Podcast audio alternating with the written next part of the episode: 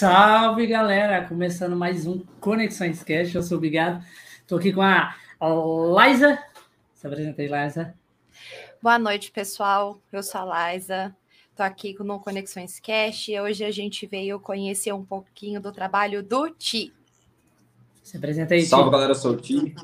Sejam muito bem-vindos à nossa live, que estamos aqui sempre no mesmo bate-canal, no mesmo horário. Sejam muito bem-vindos. Prazer. Isso aí, Ti, fala pra gente um pouco do seu trabalho. Pode, pode apresentar pra galera aí. Cara, eu sou uma pessoa que vende minha arte na praia e de todas as coisas que a natureza me dá. Não. Uhum. Eu sou cantor e compositor. E aí, em vias de face da pandemia e de tanta coisa que aconteceu na vida de todo mundo, a minha vida não foi diferente. Eu passei a falar sobre saúde mental, além da música. E aí acabou que caí meio que na sorte e no bondade do coração das pessoas que acolheram o meu trabalho. E aí começaram a me colocar como influenciador, né? E TikTok, uhum. estou nesse rolê falando sobre saúde mental além da música. Saúde mental é uma coisa bem delicada, né? Uma coisa tipo, hoje em dia é muito difícil uma pessoa ser bem mentalmente, né? Especialmente nesse período pós-pandemia. Oi? Cortou, Tia a galera tá. Acho que a pandemia ferrou real, assim.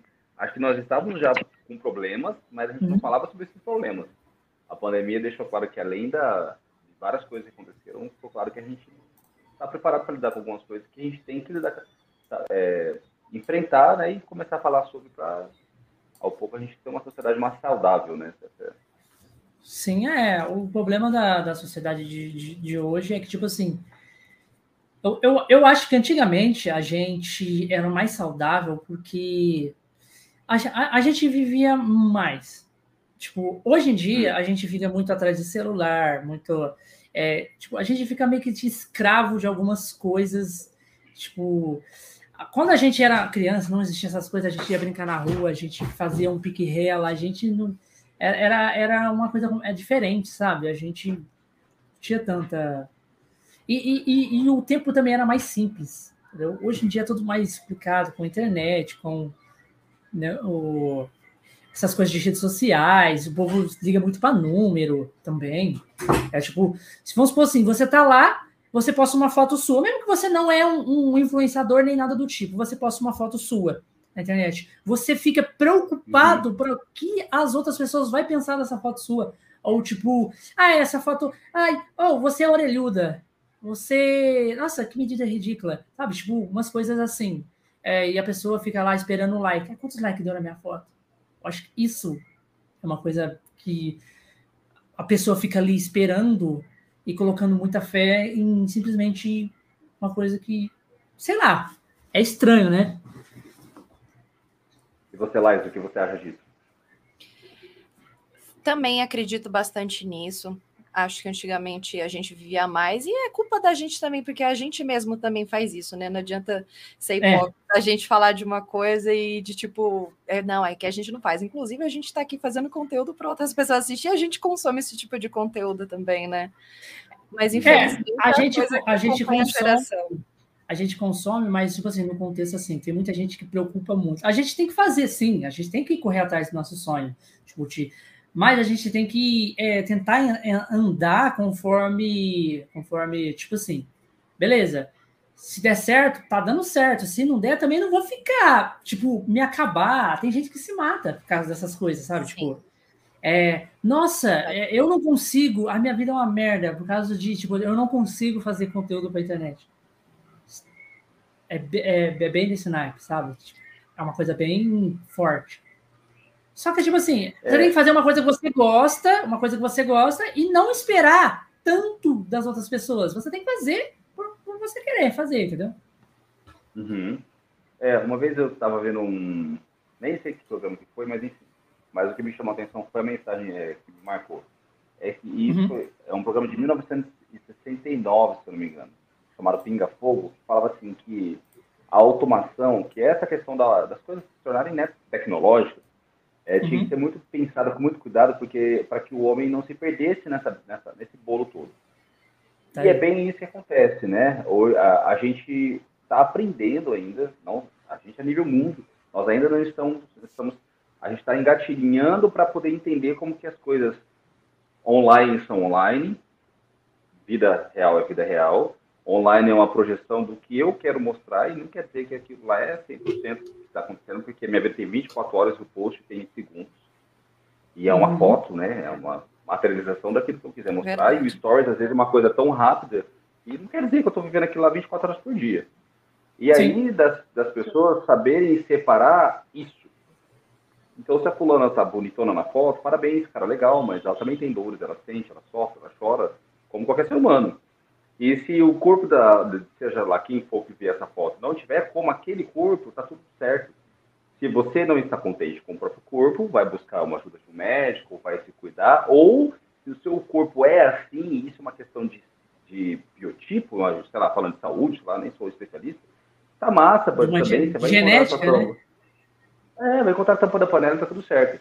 Só que, também, entretanto, e aí falando sobre passado e presente, uma, uma coisa que eu fico pensando às vezes é que, assim, Antigamente, as pessoas não eram criadas para falar sobre emoções. O homem não podia chorar, se apanhasse, para de chorar porque você é homem, fala que nem homem.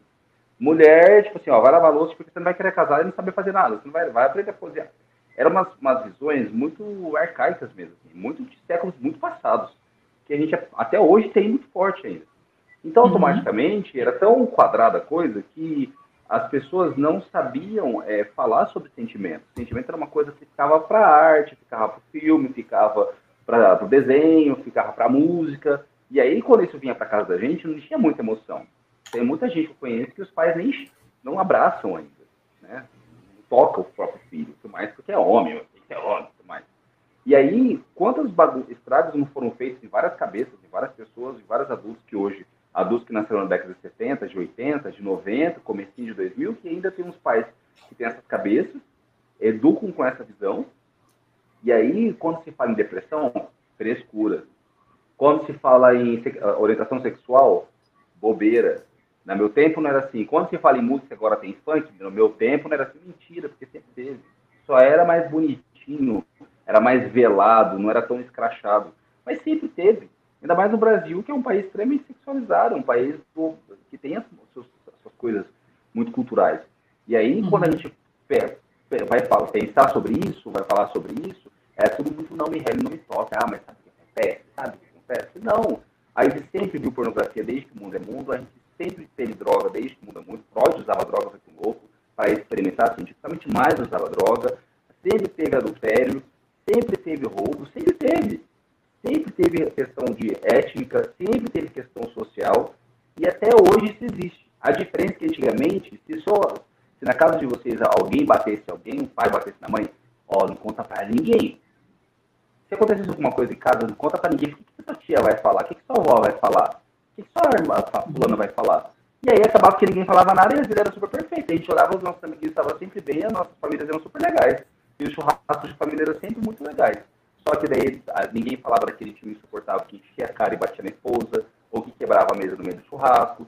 Ninguém falava daquela tia que ficava dando em cima do esposo do pai. Ninguém falava de nada. E acontecia.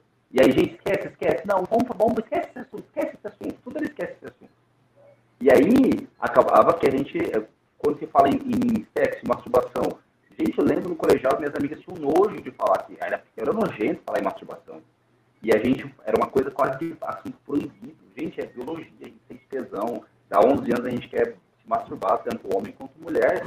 E cada um vai ter os seus desejos. Não, não pode falar isso não, porque é uma falta de respeito.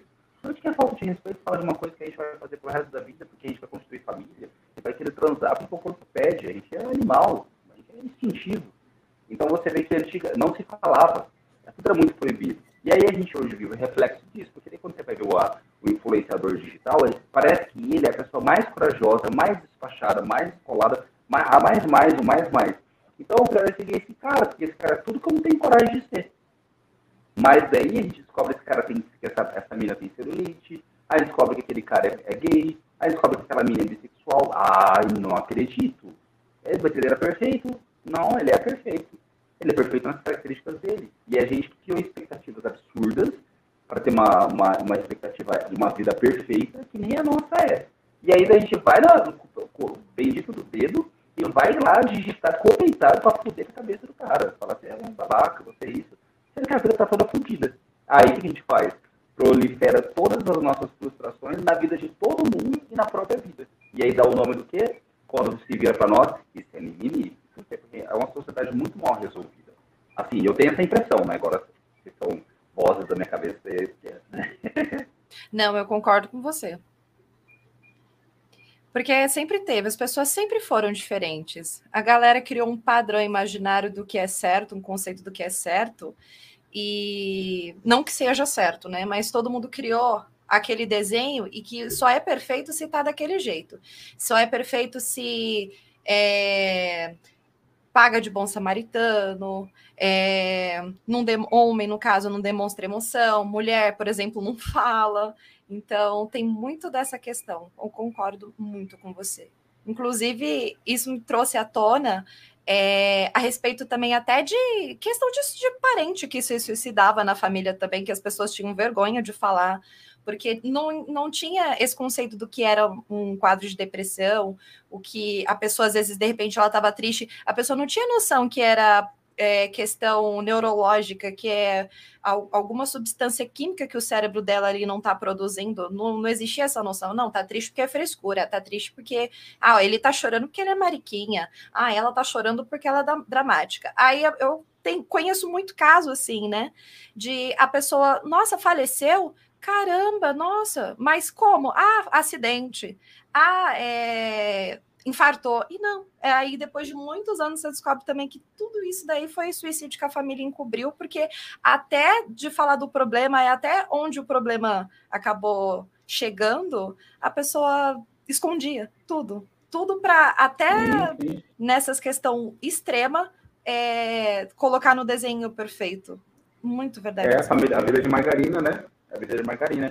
Aí você vai ver os filmes da Disney. Nossa, cara, sempre é o príncipe encantado perfeito, o cara mais bonito é a minha, e a vida especial da princesa.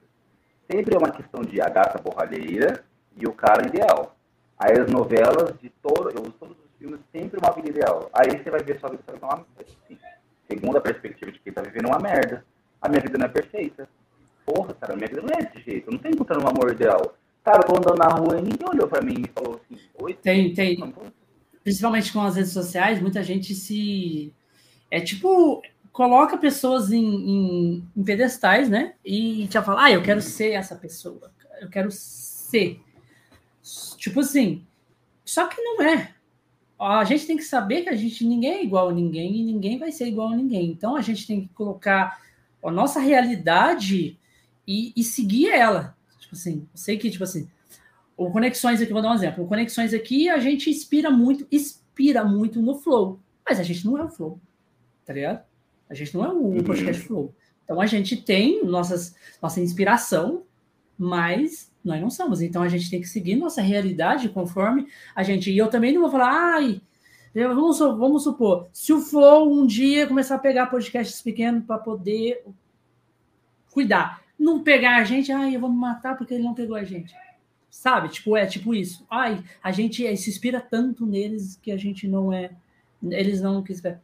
Então a gente tem que seguir o barco, tem que continuar do mesmo jeito. A gente tem que fazer o nosso da maneira que a gente consiga e Sim. não esperar é... o que as outras pessoas vão pensar. Entendeu? Sim, até porque quando a pessoa comete suicídio, a pessoa não comete suicídio por algo tão irrisório, algo tão esdrúxulo. As pessoas quando chegam a, é, a porque o corpo, ele naturalmente, está vendo uma psicóloga falando sobre isso uma vez, é, em 2020, 2021, 20, 2020, começo, começo da pandemia, primeiro na pandemia, é, eu lancei um trabalho, é, eu chamo tudo, vai passar uma música, e aí essa música, a, a, o foco dela né, que ajudar as pessoas na saúde mental. E aí nós tivemos a ideia de fazer é, lives com psicólogos, tive a ideia de fazer lives com psicólogos para desmistificar, para desconstruir essa ideia muito distante de que depressão é um negócio é, quase que se fala e que é frescura e que suicídio é um assunto que não se permite falar. E aí, a última live foi com o pessoal da CVV. E aí, para cada live, eu tentava estudar sobre, tentava entender, para uhum. ter assunto para lá e chegar, não foi com pergunta besta. E porque, né, acho que a função do artista é tentar também é, passar uma, algo que toque na vida das pessoas, né? Porque acho que é essa a função. É, fazer, querendo ou não, querendo ou não, o artista, ele, ele é um influenciador, né? Digital, né? Aí, então, querendo ou não, o que ele falar tem uma relevância. É, e aí nisso a gente pegou, eu peguei, acho uma psicóloga falando, que o corpo, o corpo humano, ele naturalmente, até porque nós temos as células, os glóbulos brancos lá, que são os que defendem de, de invasores no nosso corpo, né? Das doenças uhum. e tudo uhum. mais. Então, automaticamente, quando a gente sente qualquer tipo de dor, seja ela uma dor física ou uma emocional, o corpo sente, ele tenta pôr para fora. Então, quando uma pessoa chega ao ápice de cometer um suicídio, por exemplo, é que essa dor chegou numa proporção tão grande que essa pessoa quer acabar com essa dor. E essa dor é tão grande que ele vai e faz uma coisa que o próprio cérebro luta contra, que é a lesão. Então a pessoa chega num ponto que ela se lesiona para tentar lesionar aquilo que está acabando com ela. Então, quando uma pessoa comete suicídio, é, tem, tem gente, ah, a pessoa cometeu suicídio por causa, tem casos né, no Brasil, por conta de hate. Ela tem um hate, mas nela também tinha algumas questões não resolvidas. Pode ter passado por um abuso sexual na infância. O lar pode ser todo desestruturado. Tem tantas outras camadas que a internet, ou, o post, ou seja lá o que for, uma, uma coisa que não deu certo, é parte da coisa ou às vezes é menos importante. Porque Serve a vida é tão grande, tão complexo, que ninguém vai se matar por causa de uma coisa. Ai, é o famoso gatilho não, que a gente, o pessoal brinca, é mas é o famoso gatilho. É a famosa gasolina, é, né? O fogo tá pequeno e só é a faísquinha gasolina. na gasolina. Sim. Por isso que eu sou muito contra mesmo, assim, terminantemente por contra quem é, desmerece o sofrimento do outro. Claro que às vezes eu também faço algum comentário infeliz, todo mundo faz, mas, assim, eu sempre faço e se alguém me lembra, eu, eu, eu começo a, a, refletir sobre aquilo que eu falei. Ao ponto Cara, de achar que hoje, hoje em dia na internet. Hoje em dia na internet é tão comum você ver pessoas, tipo, é, falando, tipo, xingando outras pessoas, tipo, desejando mal de outras pessoas. Cara, como é que você se acha uma pessoa boa, você desejando mal de uma pessoa que nunca fez nada para você? Isso, isso, isso não, não existe pessoa feliz, lógica. ela xinga alguém? Pessoa feliz, ela não atrapalha a vida de ninguém. Boa noite, Pessoa Eli. ferida fere. Entendeu? Pessoa ferida fere outras pessoas. Pessoa bem resolvida, feliz, que tá transando, que tá vivendo a vida, tá usando sua droguinha, tá indo com seus amigos, tá bem casado, meu filho tá tão feliz, tá preocupado em resolver seus B.O. E vira e fala assim, nossa, aconteceu isso na televisão, nossa, nem vi, eu tô sem tempo. Eu partilho desse é, pensamento. Eu é. acho que a pessoa que ela começa a encher o saco é porque, meu, frustrada. Frustrada. Alguma, alguma categoria ali da vida dela, ela tá com uma puta de uma frustração. Para tá enchendo o é. meu saco. Não é possível. Eu já penso isso. Já, já associo de imediato. Coitada. Tá com é, muito é, tempo, né? Porque tem tempo. A pessoa tá com muito tempo, é. porque tem tempo de ir lá na internet. O, olha o tempo. De ir lá na internet e bolar um texto para atacar outra pessoa. Não, primeiro né? ela consome, né? Supondo que seja uma música, que, que, é o caso do Ti. Ela ouve a música. Ela perdeu o tempo dela ouvindo. Exatamente. Né? Ela ouviu. Ela entendeu a letra. Tá, que não seja às vezes a interpretação correta, mas ela prestou atenção. Uhum. Aí ela vai lá, ela, ela gasta, vai, uns 10, 15 minutos da vida dela ouvindo o negócio, escrevendo um comentário super podre e uhum. larga lá. Então, acho que se a pessoa tem tempo de estar tá fazendo isso, né? Tá faltando tá alguma coisa, né? Tá, tá faltando alguma coisa.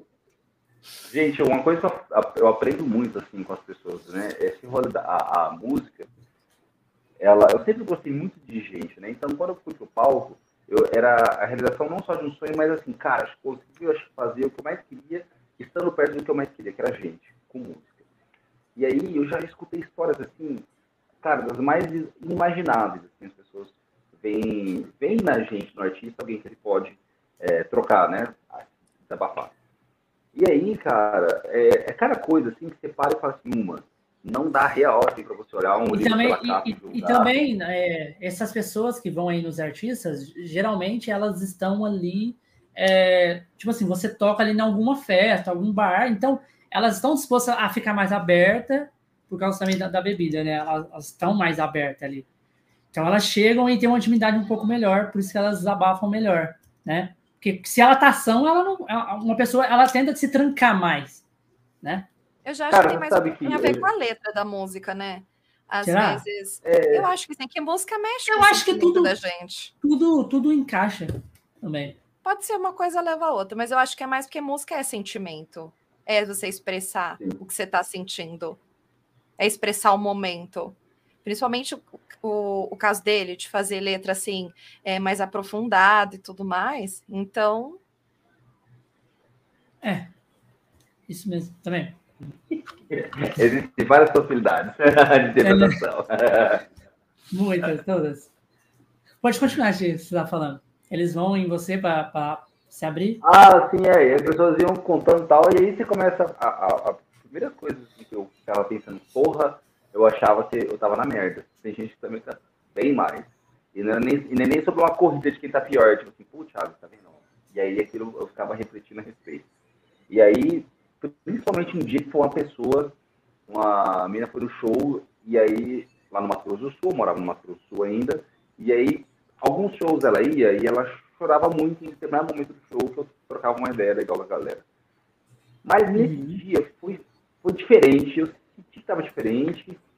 Aí acabou o show, tal, ela me chamou para conversar e eu sempre chamava algum dos músicos para me acompanhar conforme eu, a, a, vibe que tava, assim, cara, você mais alguém aqui? Porque, né, não sei qual vai ser a conversa, né, estou super preocupado e não tem nenhum tipo de situação que cause problema para ninguém. E aí nisso ela pegou e falou assim, ó, eu vim aqui conversar com você porque eu ia cometer suicídio agora.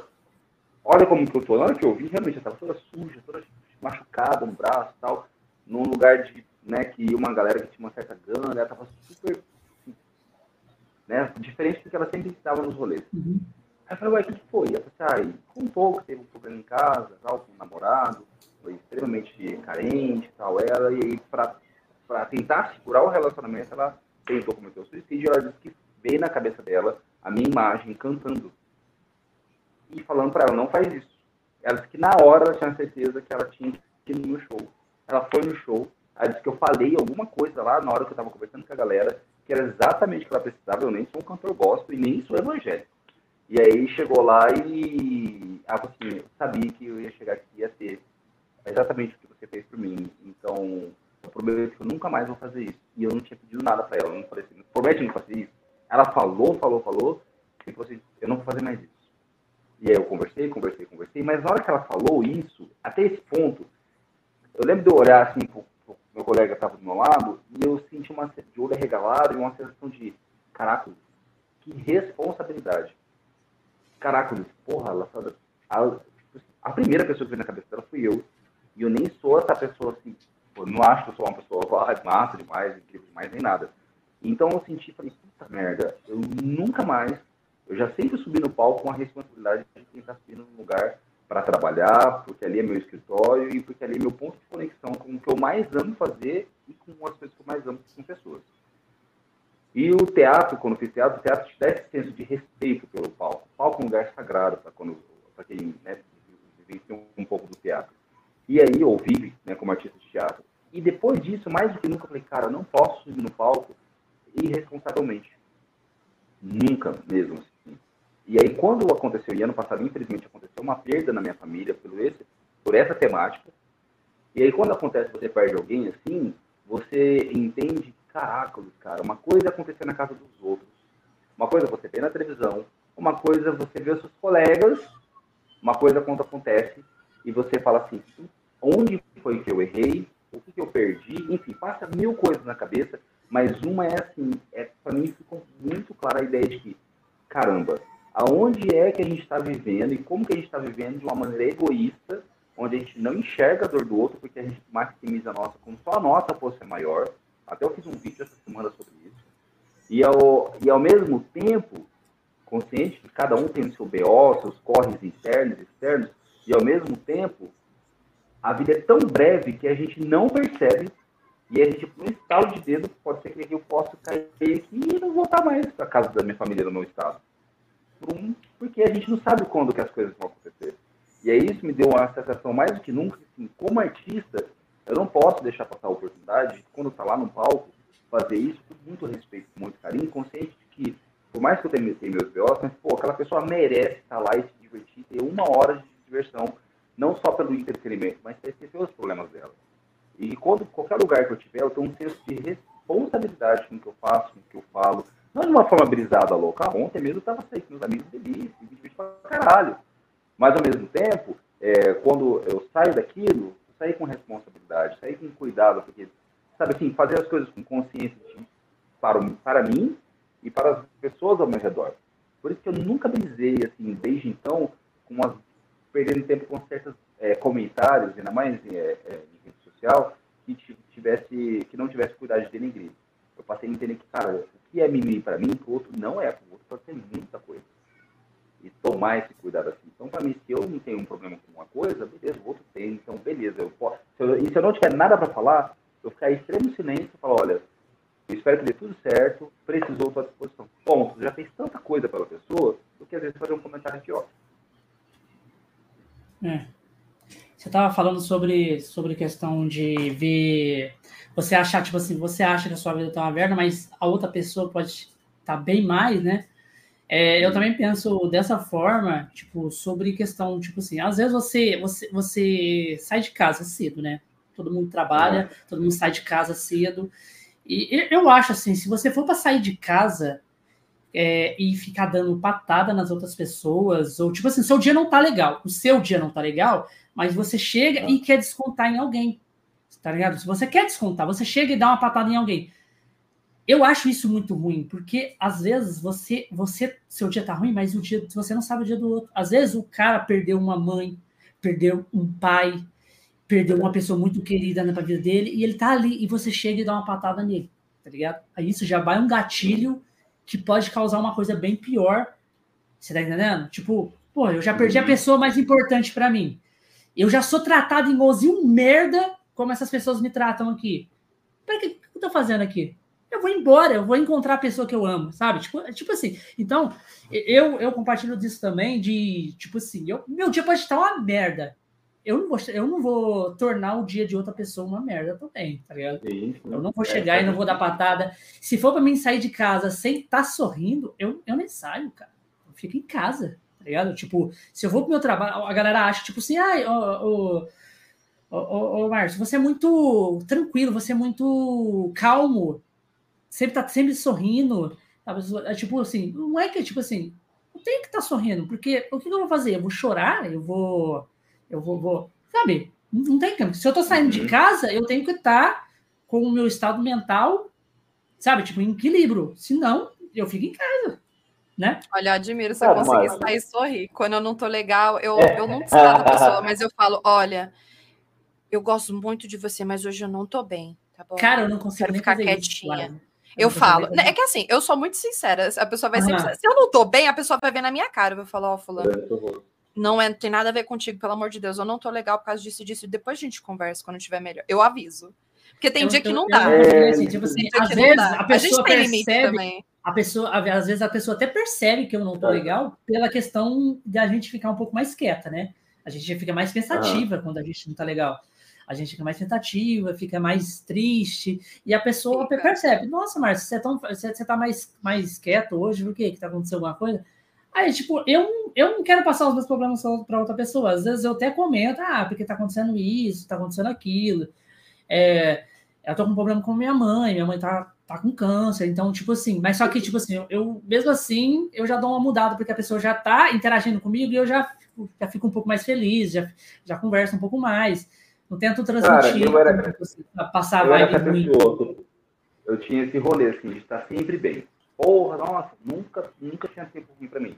Continua não tendo, é, é, mas ao mesmo tempo hoje, um, um dia eu vi uma, uma, uma, amiga minha falando, na hora até fiquei que negativa tal, fiquei meio, meio puto da vida com ela. Mas depois, com o tempo, eu entendi a duras penas assim, tá tudo bem, não tá bem. Tá super tudo Sim. bem, cara. Não, isso eu concordo. Tá. Tudo bem, não tá Normalizar bem. a tristeza e assim, você sai da sua casa e se você não quer dar, dar a porra do bom dia para ninguém, não quer dar seus um real, tá faltando um real da passagem do tiozinho pedindo na rua, que ele sabe que ele vai beber, e hoje você não tá com coração para isso, cara, e se os caras chegam no serviço, gente, tô na, tô na merda hoje. Mas eu não quero falar, beleza? Cara, isso é super saudável, porque é, eu vou falar por mim. Eu era sempre, é, rindo pra todo mundo, tempo muito legal, muito legal. A hora que a conta chegou, por vários motivos, eu não sabia lidar com a tristeza. Eu não sabia lidar com as frustrações. Eu não sabia lidar, porque eu não sabia. Aí um dia eu fui num rolê e tal. É, e eu fui num rolê, cara, eu sou espírita, E aí eu fui numa palestra de um palestrante espírita chamado Divaldo Franco, que é, tipo assim, é tão grande o trabalho dele de proporção quanto o Chico Xavier. E aí eu fui lá, como qualquer pessoa vai em qualquer religião, para fazer o quê? Tipo assim, ah, como que faz mil marchas em sete dias? eu fui lá para buscar respostas. E na palestra. E aí uhum. eu coincidi de você estar na frente do cara, assim, questão de meta. E aí abriu uma perguntas, né? E eu lá com meu bracinho e tal, eu, e a pergunta minha foi baseada no que eu estava vivendo. Eu perguntei como que eu faço para lidar com a decepção, né? Mas assim, se tivesse para contar toda vez, eu, eu, contar toda a minha história, chorar, ganhar um abraço e falar assim, filho, vai ficar tudo bem, porque o Espírito está falando que você vai ganhar na Mega Sena e vai ser famoso mundialmente. Aí ele olhou para mim, sorriu, muito bonitinho assim, e falou assim, acontece, é, Joana de Ângeles, né, que é o, a, o espírito que trabalha com ele em prol da caridade, é, pede para explicar para todos nós que estamos aqui que a decepção é o encontro com a verdade de, uma, de algo, de uma situação, de uma pessoa na qual você não enxergou. E ao chegar a conhecer essa verdade, por vezes é dolorosa, e talvez para você está sendo muito doloroso porque a sua pergunta tem a ver com isso, você sofre porque você criou na sua cabeça uma expectativa de algo que não é do jeito que você queria. Agora, lide com a frustração, com a decepção, mas ao mesmo tempo agradeça pela verdade surgir na sua frente. A hora que eu escutei aquilo, Aí foi a primeira vez que eu falei, assim, então tô frustrado, tô decepcionado. E eu passei a perceber que eu tinha criado na minha cabeça tantas ilusões de uma, de uma característica, de uma atitude ideal, porque senão eu perderia meus amigos, porque, pô, o Thiago, o Thiago tinha que ser legal. Que eu não perdi, eu era sempre sorridente. Hoje não, chego, às vezes eu tenho outras atividades, e tem gente que eu tinha que foi. Ah, eu tô com a volta, eu tô, embucetado. É uma dessa. Mas é até legal isso daí, né? É até legal. Porque às é, vezes você não tá legal, aí seu amigo fala, também não tô. Vamos assistir alguma coisa e falar, falar, vamos assistir uma coisa bem é. merda, ficar falando que o negócio é ruim? Vamos. E se assim, depois você acaba desabafando, outra desabafa, quando você tem aquela relação gostosa. Aí pronto, aí melhora, né? Eu acho muito melhor. Sim, é eu, por isso que eu falo logo. Eu falo logo que eu não tô legal. E eu acho melhor.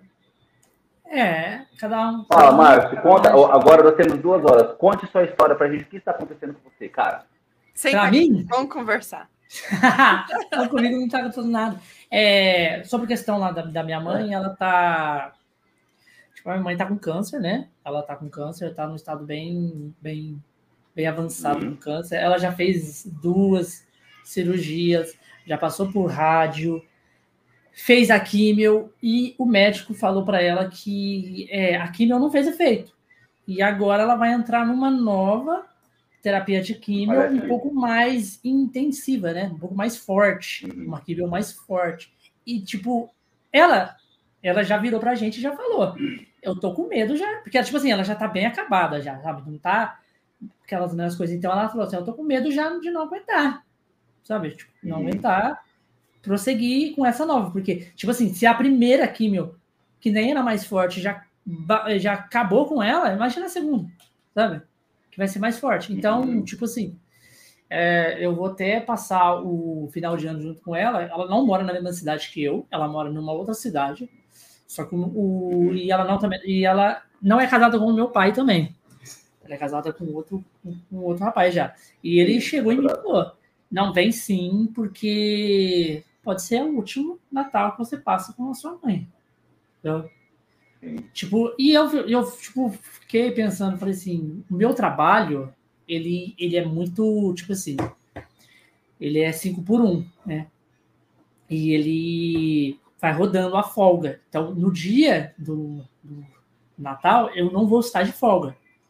Então, o que eu ia fazer? Se eu fosse para lá, eu ia passar numa situação tipo assim eu ia passar uma situação, eu ia para, eu chego três horas no trabalho, três horas da tarde, eu ia sair daqui da minha cidade e ia viajar para lá. Então é mais ou menos uma hora de viagem até chegar lá, na, na, na cidade dela. Então eu ia para lá, eu ia chegar lá quatro, quase cinco horas, né? E eu ia ficar no dia 24 até dar a virada do ano. Então, na virada do ano, tipo, na virada do ano, não, na virada da Natal, eu ia passar com ela, né? E depois eu ia ter que vir embora de madrugada, uma, duas horas da manhã, porque 5, 5 e 20 eu pego o ônibus para ir trabalhar de novo. Então, eu ia ah, pegar. Eu ia, eu ia ter que ficar virado dois dias, né? Então, eu cheguei lá no meu trabalho, conversei com, com a minha, minha gestora, falei para ela que, que eu tenho umas horas de banco de horas Inclusive, parece que Destino de Deus eu tinha oito horas, que é o tempo de trabalho de um dia, tinha oito horas lá no nome de horas, eu falei para ela, você não podia pegar, eu não queria, tipo assim, eu, eu tenho a opção de faltar porque é minha mãe, pô. Tipo, eu não vou, se, eu, se ela não conseguir fazer isso para mim, eu vou faltar de qualquer jeito. Então, mas eu não queria faltar, que eu tenho esse direito dali daquelas horas e eu queria que ela pegasse essas horas e eu conseguisse tirar, né? Mas, tipo assim, mas só que, é, como eu posso, como eu posso dizer, eu também não fico, tipo assim, outra pessoa ia ficar arrasada ali e tal, as coisas, tipo, muita gente fica, né? Só que eu já me preparo. Pelo, tipo assim, eu sei que é muito triste, a gente não pode é, esperar o pior, a gente, porque pô, Deus é maior e, e, que Deus quiser, não vai acontecer nada, ela vai passar por ela, vai melhorar, vai passar por essa, por essa fase, mas a gente também não pode só ficar dependendo, a gente tem que esperar o pior também, entendeu? Tem que se preparar. Pode uma positividade top. É. é, eu tenho, então eu já estou me preparando para ano que vem o ela que falecer, entendeu? Entendeu? Então, tipo, uhum. eu fico por isso que, que, eu, que tipo, eu não deixo me abalar tanto por, por uma, essas situações, porque são situações meio, tipo, eu já, eu, eu, como todo ser humano, eu já fui bem assim, de me abalar fácil pelas coisas, tudo que as pessoas falavam para mim, é, eu levava pro coração mesmo, tipo, ah, você não, você não consegue fazer nada, pô, eu já ficava como? Eu sou inútil, tá ligado? Eu já ficava desse jeito, já passei por isso, sabe? Ah, é, sobre questão também, é, até uns três anos atrás, eu era assim. E eu estava num, eu tava, eu tava numa fase da minha vida que eu estava desempregado, eu, tava, eu, eu tinha uma casa para cuidar e não tinha nada. E parecia que tudo que eu tentava dos e nada ia para frente, sabe? Tipo, nada ia para frente, eu não tinha oportunidade de trabalho, eu não tinha isso, eu não tinha aquilo. Então eu ficava tipo assim, eu entrava em desespero, eu não dormia de noite. Então vai vendo como é que era o procedimento. É, é, você não dormir de noite, você já fica acabado, né? Ficar pensando ali a noite inteira. E você entrar em desespero, porque você fica pensando 24 horas, o que, que eu vou fazer, o que, que eu vou fazer e tal, as coisas, que já me surgiu é, pensamentos de, de se matar mesmo, sabe? Tipo, eu acho que isso pode resolver meus problemas e vai até resolver o problema, sei lá, da minha família, é porque eles não vão ficar se preocupando comigo tanto assim, né? Mas, Sim. tipo assim, hoje, pela, pela, pela minha visão de hoje, porque a gente aprende cada dia que passa, a gente está aprendendo né? coisas novas, né? Principalmente depois que vê o cash. Porra, o cash, o cash é uma terapia para mim. Ligado? A gente já está aqui a, 200 ah, e, a 216 cast. É, Uhum. E isso é uma terapia. Tipo, eu não vejo uma obrigação de estar tá aqui no cast. Tipo, tem muita gente que, tipo assim, ah, é uma obrigação estar tá aqui, porque é um projeto que a gente. Não, para mim não é um, pra, é, pra mim, é um projeto que eu criei, mas é, é não é uma obrigação para mim. É uma coisa que, tipo assim, eu chego aqui, eu posso me desabafar, e, a coisa mais gostosa que tem é você conversar com estranhos mesmo. Porque não é aquela pessoa que vai te julgar por qualquer coisa, que está ali sempre com você. É uma pessoa que vai te entender e vai passar a visão dela, porque é, cada um vive uma vida diferente. Tá? Sim. Isso é muito bom. É verdade. Hum, é entendeu? É e. Cara, assim... Pode falar. É, em casa, né, a minha mãe adotiva está passando por esse processo de tratamento do câncer, né? No final é. do ano pro, para o começo do ano, essa virada de ano. E aí, é, você passa, tem várias, é, várias coisas que passam pela cabeça da gente, né? Mas uma coisa, assim, que eu acredito real, assim, que é a mesmíssima coisa que você falou, que é assim, a gente literalmente tem duas opções. Ou a gente senta e chora, deita na BR e deixa o caminhão passar em cima, ou a gente tenta enfrentar. E hoje eu já estou até ressignificando algumas palavras que eu falava muito, que não acho que é nem enfrentar, é viver o dia de cada vez e as situações que vierem. Consciente que pode dar super certo e, e massa, pô, veio uma cura, ou pode não vir a cura, e isso não quer dizer que a medicina falhou, que foi uma coisa ruim, não. Cada um de nós aqui, a gente sabe como bem funciona a vida, mas cada pessoa tem a sua, sua missão, tem o seu, o seu porquê das coisas, dos acontecimentos. O câncer ele é uma doença cada religião, cada médico, cada um traz uma vertente, mas assim, só quem passa na câncer, que sabe realmente está acontecendo. Pelo câncer, sabe o que é. Isso. É, uns é emocional, outros é uma predisposição, mas assim, cara, tentar passar qualquer BO que vier na vida da melhor maneira possível. E a gente que estiver ao redor, que não está passando por aquilo na pele, tentar também viver com aquela pessoa o melhor que der. Porque também a pessoa. E é engraçado que as pessoas que passam por câncer, né? engraçado que as pessoas que passam por, por essa doença, você, tipo assim, é, eu tô falando pelo, pelo ponto de vista da minha mãe, né? Uhum. Eu sempre tô uhum. perguntando como é que ela tá, né? Tipo, como é que você tá? Você tá bem? Que não sei o quê. E, tipo, ela fala é, pra gente, ela fala que tá bem, sabe? E, e, e, eu sinto que ela não tá bem, sabe? Tipo, que ela não tá bem. Uhum. Ela tenta passar para tranquilizar a gente, pra gente não ficar sabe, martelando na cabeça. Ela não tá bem, ela não tá bem. Não tá, isso é para não enterrar ela, não porque... tá morrer, né? É por, por, porque. Nossa, porque ela, tipo, fica. Mas não é, assim, cara, a gente, a gente sofre. Assim. Rindo com a mão na consciência. É, a gente fica assim. E, e, e ela sempre tenta passar assim pra gente que, que, que tá bem, pra não preocupar tanta gente. Porque, tipo assim, uh, ninguém vai saber o que ela tá passando mesmo, é só, só ela, entendeu? Sim. Cara, e uma coisa que eu percebo muito por quem passa por uma, algum tipo de situação muito difícil, uma doença, por exemplo, é que assim, é, a impressão que eu tenho é que as pessoas passam a ter uma certeza da brevidade da vida. Então, não são todos que passam a ter ansiedade, tipo a sua mãe, por exemplo. É, mas assim, cara, do que vai adiantar? Imagino a impressão que eu tenho, eu já ouvi de algumas pessoas que passavam por isso, assim, Thiago, ou ficava reclamando e chorando, ou beleza, tô com isso e vamos lá, o que rolar, rolou. E isso, eu sempre estava muito negativo quando via as pessoas, porque eu, eu via a pessoa né, careca, a doente, aquela imagem mais fragilizada, e a pessoa me dizendo isso, às vezes eu ficando na merda, porque às vezes aconteceu uma coisa que não aconteceu do jeito que eu queria. Então, acho que a melhor coisa, assim, eu, eu tenho que pensar muito sobre isso. Assim, eu falei isso hoje com algumas colegas minhas, antes de eu vir para cá, para poder a gente estar tá online aqui na live. Que, assim, mais leveza ai, mais flow na vida, assim, sabe? As coisas terem mais likes, assim, ai, você gosta da pessoa, ai, tá bom, beleza. Ai, não gosta de mim, ai, tá bom, beleza. Ai, não vai me chamar por rolê, ai, tá bom, beleza. Vou ficar na minha casa, tá bom, beleza. Ai, eu já na merda, beleza. Amanhã talvez eu não esteja, sabe assim? Porque, cara, uma, hoje, uma vez eu tava na, eu, eu sempre muito, eu sou libriano, né? Então eu sou intenso, sou Caralho! apaixonado. Você é libriano? É eu também sou libriano. Você é de que dia, cara? Eu sou do dia 18. Eu sou dia 28. Aí, Ó, 10 dias depois. 10 dias depois. É, 10 dias depois. Eu sou você, é- Libra você é com ascendente Sagitário e Luminárias. Então, eu sou eu Sagitário. Eu Meu sol é Sagitário. Ah! Eu já não sou, sei a parada aí de ascendente nem lua, mas eu sou libriano, sou de outubro. É, e você é de é... que ano, Ti? Eu sou de 5. De. 37. 97?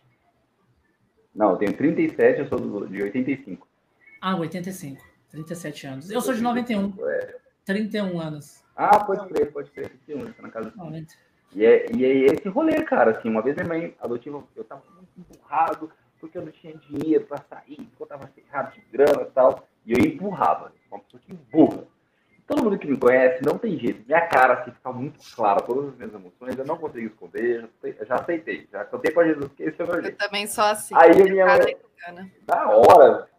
E aí, às vezes, eu tô numa situação que não dá pra me falar. Eu não consigo esconder. não. A live também, né? Tem uns amigos meus que eles, direto, eles falam uns negócios assim, quando eu tô distraída, eles falam uns negócios muito aleatórios para ver minha reação. Eles falam uns negócios muito absurdos, porque eles juram que minhas reações são ótimas. Porque eu, tipo, eu, eu não fico, ai meu Deus, calma, como que eu pensando pra agir, eu só. Minha cara só vai. Reage. Eu, tipo, eu não consigo. É. Às vezes eu tô no. Eu acho é, que eu de fato eu não consigo, porque cada coisa que eles contam, que eu quase morro do coração, eles pra ver minha cara. Então a card, ó, Tá top, tá em dia. É, eu, eu, sou, eu sou essa pessoa do rolê, assim, real, assim. E aí eu lembro que um dia eu tava na, em casa, com esse negócio em dia, daí minha mãe adotiva entrou em casa, no quarto, o que que foi? Aí eu falei assim, ah, nada, não, não, não, tá tudo bem. Não, tá tudo bem, só com essa bunda, é, só não vou sair, não. Ah, mas então sai, vai sair, você seu irmão, vamos sair, não, não vou sair, não tem dinheiro. Tiago, você tá, quanto você deve? Acho que eu devia dois mil reais na época, assim, quanto tinha, Quanto você tem na carteira? Eu tenho 20. 20 reais para resolver sua dívida de 2 mil agora? É, mas eu vou juntar e eu vou pagar. Do que adianta você vai ficar no quarto emburrado? Se você sair agora, às vezes você toma uma cerveja que distrai sua cabeça. Outra, vai que você conhece alguém que te propõe um emprego, um lugar para você fazer show e já é verdade. exatamente o que você precisa. Aí você oportunidade você perde porque você ficou bravo. 20 reais você não vai resolver seu problema. 20 reais você... na carteira dele, não tem 20 reais. Ah, mas é verdade. Aí eu Cara, é ela concordar com né? ela. É, cara, é, é, é, é, muito absurdo, né? Essas paradas assim que acontecem na nossa vida e a gente fica martelando, cara. Tipo, eu, eu, eu, eu era muito de martelar. Hoje em dia eu fico mais tranquilo, eu tento desparecer, eu tento fazer uma coisa que eu gosto para distrair, esquecer. E bola para frente vai se resolver. Sim. Conta, principalmente conta. Porra, conta você sempre vai ter na sua vida. Vai mesmo. É uma coisa assim que eu, eu, eu, ficava com amor. Oh, eu tô devendo isso, tô devendo aquilo. Pá. Porra, eu vou, eu vou sentar aqui no meu cast, vou conversar com uma pessoa nova, uma pessoa maravilhosa e, e vamos ver. Ela tem problemas igual a mim e tá tudo bem nisso, né? como se diz, tá tudo bem. Sim, é verdade. Bom que problema com problema é negativo, que negativo dá positivo. Então fica tudo. Menos, dá positivo, é verdade. é verdade. Não, tanto que eu tenho amigas, que, colegas, assim e tal, você fala, bom dia, a pessoa tá. Esse dia eu falei com uma amiga minha, para de chorar, para. Você não vai chorar.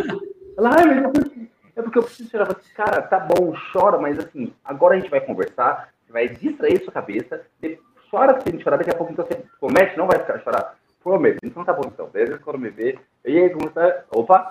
Não, não, é verdade. Eu vou trabalhar isso em mim. Porque, cara, bora viver, mano. Ai, assim, não sei eu penso, vai eu penso. Eu não tava, não tá fazendo terapia? Então vamos tentar trazer a terapia pro dia a dia, assim, sabe? Não que eu não vou escutar o choro de ninguém, gente. Putz, eu, é que a gente não é psicólogo também, né? É que a pessoa às vezes tem oh, aquela questão do orgulho. O, o pessoal tem que aprender a, a aceitar que a, que a gente precisa que ajuda. É uma coisa, às vezes, que a gente tem questão que não está resolvida que a gente, a gente não percebe. Então tem que a pessoa Sim. parar com esse Pô, preconceitozinho é de terapia. Não é que a pessoa é doida, é que a pessoa não tá legal e aquilo ia ajudar ela a reorganizar os sim, pensamentos, sim. Tá? ela Verdade. mesma conseguir solucionar um problema que todo dia tá ali no dia dela servindo de pedra de tropeço, é questão de pensar, né? E às vezes questão da gente que é amigo de falar para essa pessoa que a gente gosta da pessoa, a gente ama a pessoa, quer estar tá perto, só que a gente também nem sempre está bem, e a gente não é formado em psicologia, a gente não é psiquiatra, não é psicanalista, então tem coisa que a gente não vai conseguir resolver para a pessoa. É, né? A gente está ali é, é para ajudar no, até onde consegue. A partir de é, certo ponto, aí não dá.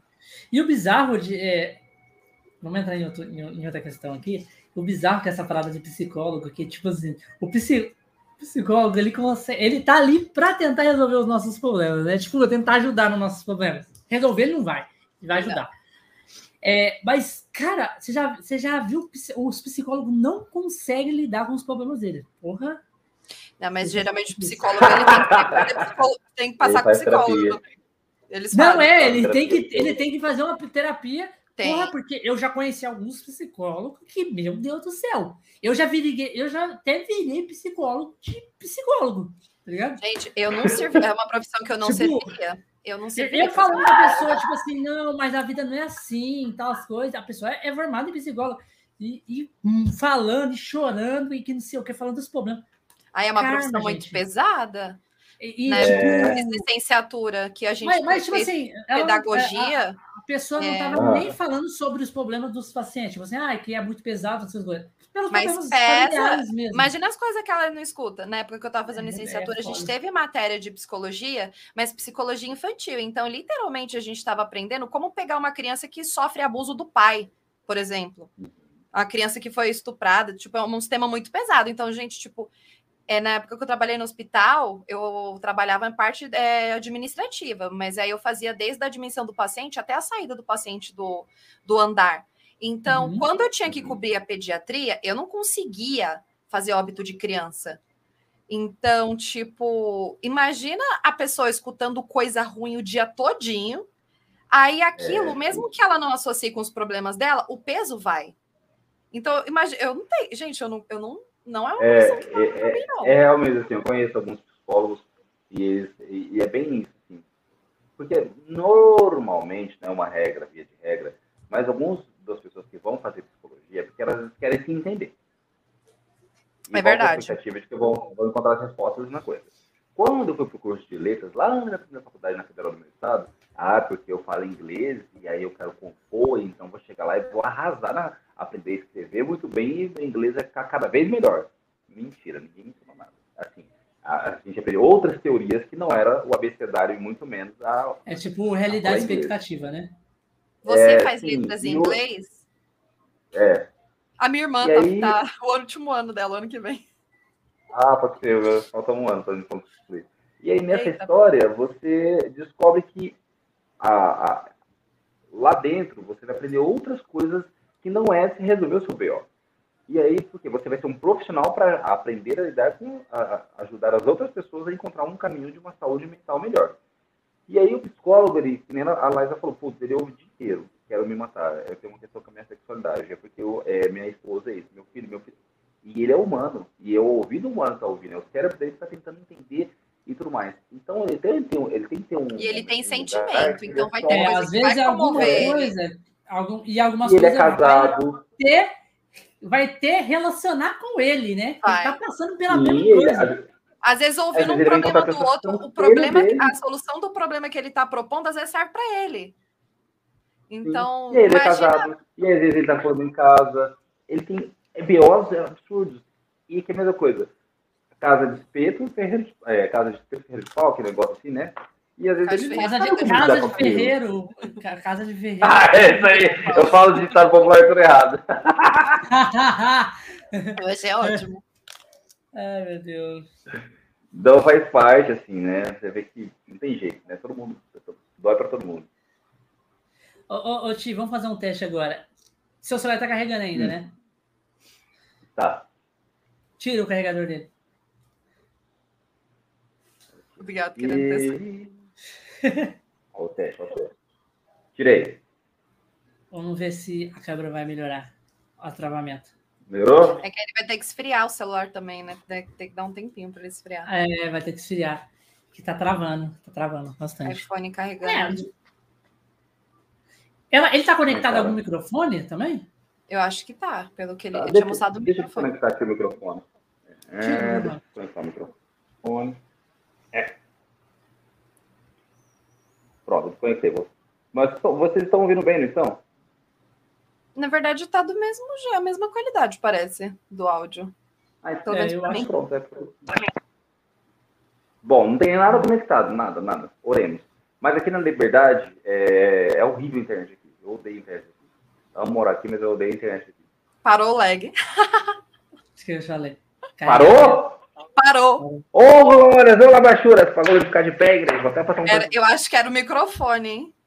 Oh, ou podia ser o microfone, ou, ou podia dois, ser o, o cabo. Porque, porque o iPhone, eu, já aconteceu a mesma coisa aqui, tá? Então, por isso que eu tô falando. Já veio um, um amigo meu aqui, ele fez live de iPhone também. E quando o iPhone dele começou a esquentar muito, ele começou a travar também. Entendeu? Chegou, o iPhone dele chegou a desligar de tão quente estava. Tipo, aparece, porque ah, o iPhone dele esquenta muito, aí aparece uma mensagem escrito o iPhone Sim, desligado por segurança é desse jeito. Sim. Por estar tá muito quente, de usar é, câmera, essas coisas. Mas agora parou. Parou. parou. Tá normalzão. Tá melhor. Ô, Glória. É, isso, gente. Agora, meu iPhone agora é universal, aqui feliz. É, minha gente, rapadura doce não é mole, não. Não, mole não. Mas fala um pouco sobre a, sobre a famosa. Por que você quis começar a tocar? Qual que é a paixão sua, assim, de querer. Cara, é, nossa senhora, bicho, é mó rolê. É, parte é igual de todo mundo, né? Acho que todo mundo que quer ser artista, ele tem uma. Ele sente a necessidade de passar para frente, mostrar para as pessoas o que ele sabe fazer. Assim, né? Você, ai, mãe, mãe, você precisa desse negócio aqui, fazer. Mas eu me conta que quando, quando eu era criança, eu cantei antes de falar. Então, tipo assim, tinha uma musiquinha lá do Leonardo, e aí eu cantava a musiquinha mal. Leandro Leonardo. Qual a música do é, Leandro é, Leonardo? Cara, é. cara, acho que chama Meu Mel. Eu não sei a música real, assim, mas eu que eu contava essa música. E aí eu não Vou falava isso aí. Eu achei, eu achei que era aquela pense em mim, chore por mim. Nossa, não. E é isso que eu cantava, cara. E quando eu lembro certinho que teve um casamento que a gente foi, eu era uma molequinha, acho que eu devia ter uns 4, 5 anos. Eu sumi no casamento, eu era uma criança, o satanás, eu era, era um satanás mesmo. Assim. Você era cantado? Pela Nossa, letra eu não conheço, não. Não lembro. É. Mas eu vou ouvir. Ixi. E eu sumi no casamento, foi me achar no colo do cantor, cantando, e assim, enfim. Então, sempre gostei de estar no meio, assim, fazendo alguma coisa. Assim. Participava das dancinhas de escola, desses desfiles típicos de cidade pequena, eu estava lá e tudo mais. E aí, então, eu sempre quis ser artista. Quando chegou na faculdade, é, eu, claro, como qualquer bom sul-mato-grossense do interior de Mato Grosso do Sul, qual era o hit do momento? Michel Teló e Luan Santana. E eu queria cantar. Então eu falei assim, cara, vou montar uma dupla sertaneja, vai ser o Pique de Goiás, vai ser isso, vai ser o sucesso, vai ter hit. Só que daí acontece, os caras queriam só é, cachaça e calcinha. Eu queria levar, eu queria levar a sério, assim, não, quero cantar, pô. Artistas de verdade então, sofrem. E eu queria ensaiar certo, eu não queria ficar bebendo e tudo mais. Um belo dia, e, mas é isso eu cantava na igreja. Né? Eu era católico na época, né? Porque tinha que ser católico, porque era católico, então tinha que seguir as regras da casa. Aí nisso, o pessoal, o, cara lá da igreja, o maestro, falou assim: Tiago, vamos gravar um CD católico. E é, era, tão, era um rolê tão bizarro assim para mim, que não tava mais na vibe de ser católico, que eu não entendia a, a admiração que ele tinha pelo, pela minha voz. Eu até ficava assim, ixi, esse velho gosta mais de mim, eu preciso dele. tinha 16 anos, era muito essa noção. E aí, uma vez, foi uma condecoração de um bispo do Mato Grosso do Sul, e cantei para mais de 3 mil pessoas, o pessoal chorando. E eu falei, caramba, as pessoas estão chorando por conta da, da, da, coisa do bispo. Daí esse senhor veio e falou assim, Thiago, as pessoas estão chorando por sua causa. É a sua voz que faz isso. Você não tem noção do que é você quando você sobe no palco. E quando ele falou aquilo para mim, eu falei assim, caramba, é, é isso, que é isso mesmo? Só que ele me tocava cantar é, na igreja. Não era aquilo que eu queria. E aí um dia eu falei assim, cara, o que, eu vou fazer nesse BO? O que eu vou fazer? Aí eu fui tentar fazer um lance que não rolou. Aí eu arrumei um. eu conheci um cara que ele era segurança do banco, um outro que ele era maestro de fanfarra, e um outro que eu nem sei o que ele fazia. Botei eles no fundo da casa da minha mãe adotiva e botava eles pra ensaiar. Nem sei o que assim, ele fazia, eu amei isso. Mano, era, era assim, olha, a gente era. O era os rolês bizarros, né? Era os rolês é, o, o, conjunto da obra, assim, não dava, assim, não ia dar uma foto muito bonita, sabe? Mas eu tava lá tentando. Aí um belo dia eu estava tentando fazer o mestrado na área de tradução, mas na área de literatura. E aí eu escutei um, um cara, assim, um professor falando, nossa, mas vocês viram que a faculdade de X, a Unicamp, eu acho, está com uma pesquisa para tentar entender como que o Mato Grosso do Sul se E travou. Travou. O celular dele esquentou demais, certeza. Pode ser. Porque tá carregando até agora, né? É. X, sai e entra se estiver escutando a gente. Sai e entra. Voltou. Voltou. Voltou, mas está saindo sem o som. Está sem o som. Sai e entra da sala. Sai e entra da sala. Ainda não te ouvimos. Agora ah, ouvimos. Aí eu, eu peguei e escutei esse cara fala assim, ah, o Mato Grosso do Sul virou celeiro artístico e tudo mais, não sei o quê. Eu falei assim, será, professor, como é que isso é artístico? Ah, porque o Ney Mato Grosso é do Mato Grosso do Sul, é, Luan Santana, Michel Teló, Moisés Mariano, Maricel, cara, fez uma lista de todos os artistas do meu estado que tinham estourado a nível nacional. Então, o Mato Grosso do Sul está movimentando a música a nível muito grande. Eu falei, Eles são tudo Mato Grosso do é. Sul? Ah, Mato Grosso do Sul, é. Metade, metade não é comédia, cara. Metade não é brincadeira, não. Aí Simone Tebet é do Mato Grosso do Sul. Ela foi prefeita da minha cidade. E aí eu falei, porra, vou mudar para a capital do meu estado. Cara, isso era 2014. Eu escutei isso mais precisamente em mar, abril. Aí eu falei, cara, como que eu vou mudar para capital? Eu estava fazendo uma disciplina como aluno especial do mestrado. E o professor tinha aberto a vaga só para mim, porque ele ia me pegar como aluno do mestrado, porque eu, né, eu era esforçadinho e tal. Então era quase certo que eu ia conseguir passar na prova, porque eu estava realmente fazendo muito bem feitinho e tal. Aí eu falei, vou embora. Só que daí eu não comuniquei zero ninguém. Eu vendi todas as minhas coisas, meus amigos tinham feito comigo um chá de casa, um guarda-roupa, cama. Cara, minha casa estava montada, tudo. Era uma casa que eu aluguei, que era do de um parente nosso, e ele ia alugar para uma outra pessoa, ele falar, tipo assim, era o único part, é, kitnet que tinha é, ar-condicionado. E era mais caro, ele foi, fez muito mais barato porque era eu. Cara, fizeram uma movimentação para eu ter o meu espaço. E aí o que eu fiz? Eu vendi guarda-roupa por 100 reais, um guarda-roupa que valia 3.500 reais. Eu vendi tudo, imaginar. Eu saí da minha cidade com, acho que no máximo 300 reais a carteira. Arrumei um emprego, fiz uma entrevista. A minha irmã ia fazer uma junta médica nesse, no meio, lá em maio. Fez a junta médica. Daí, nesse dia, ela falou assim: Tiago, eu vou para Campo Grande, que é a capital do meu estado. Você topa comigo para cuidar das crianças, das, das, minhas sobrinhas? Vou. Nesse dia, eu marquei uma entrevista na sexta-feira, que é o dia que a gente ia falar. Fiz a entrevista, o cara, a resposta vai sair daqui que dia. Sei lá, uma semana depois. Eu falei assim: olha, é, vou ser bem sério para você. Eu já fiz várias entrevistas e as, algumas respostas vão ser hoje. Eu gostei demais de vocês, mas se não é tudo bem. E mentira, eu não tinha feito nenhuma entrevista em lugar nenhum. Aí, é só marketing, né? Foi, foi fake news, cara. Deu três da tarde, ele me ligou, tá aprovado. Chegou na segunda-feira, eu, eu vendi tudo. Cara, saí do emprego, fiz tudo. Falei, galera, um beijo da Nisa, tô indo mudando para Campo Grande, porque eu vou transferir o mestrado. Aí fui embora. Aí chegou lá, eu, em 2014, comecei a procurar pessoas, assim, qualquer pessoa que tivesse um, um instrumento musical, eu entrava em contato com assim, olha, eu sou cantor, eu tô querendo montar um negócio de, na música tal, bora. Cara, depois, cara, eu falei com muita gente, assim, quando eu falo muita gente, passa de 30, 40, 50 pessoas.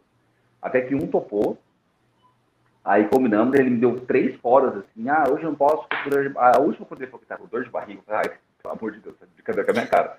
Aí, assim, não, cara. Eu usava essa desculpa para não ir para a escola só.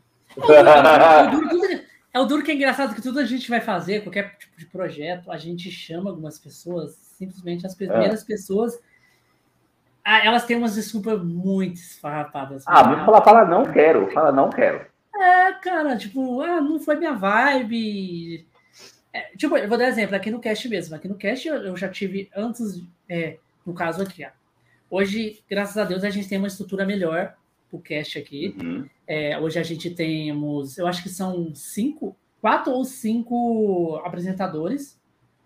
A gente Nossa, tem legal, quatro fixo, quatro que são mais fixos. Uma tá, uma tá, tá tirando uma, meio que uma férias, que é a Raik. Uhum. E tem uma, e tem a Liza que entrou recentemente, né? Que é a mais nova. A, a caçulinha.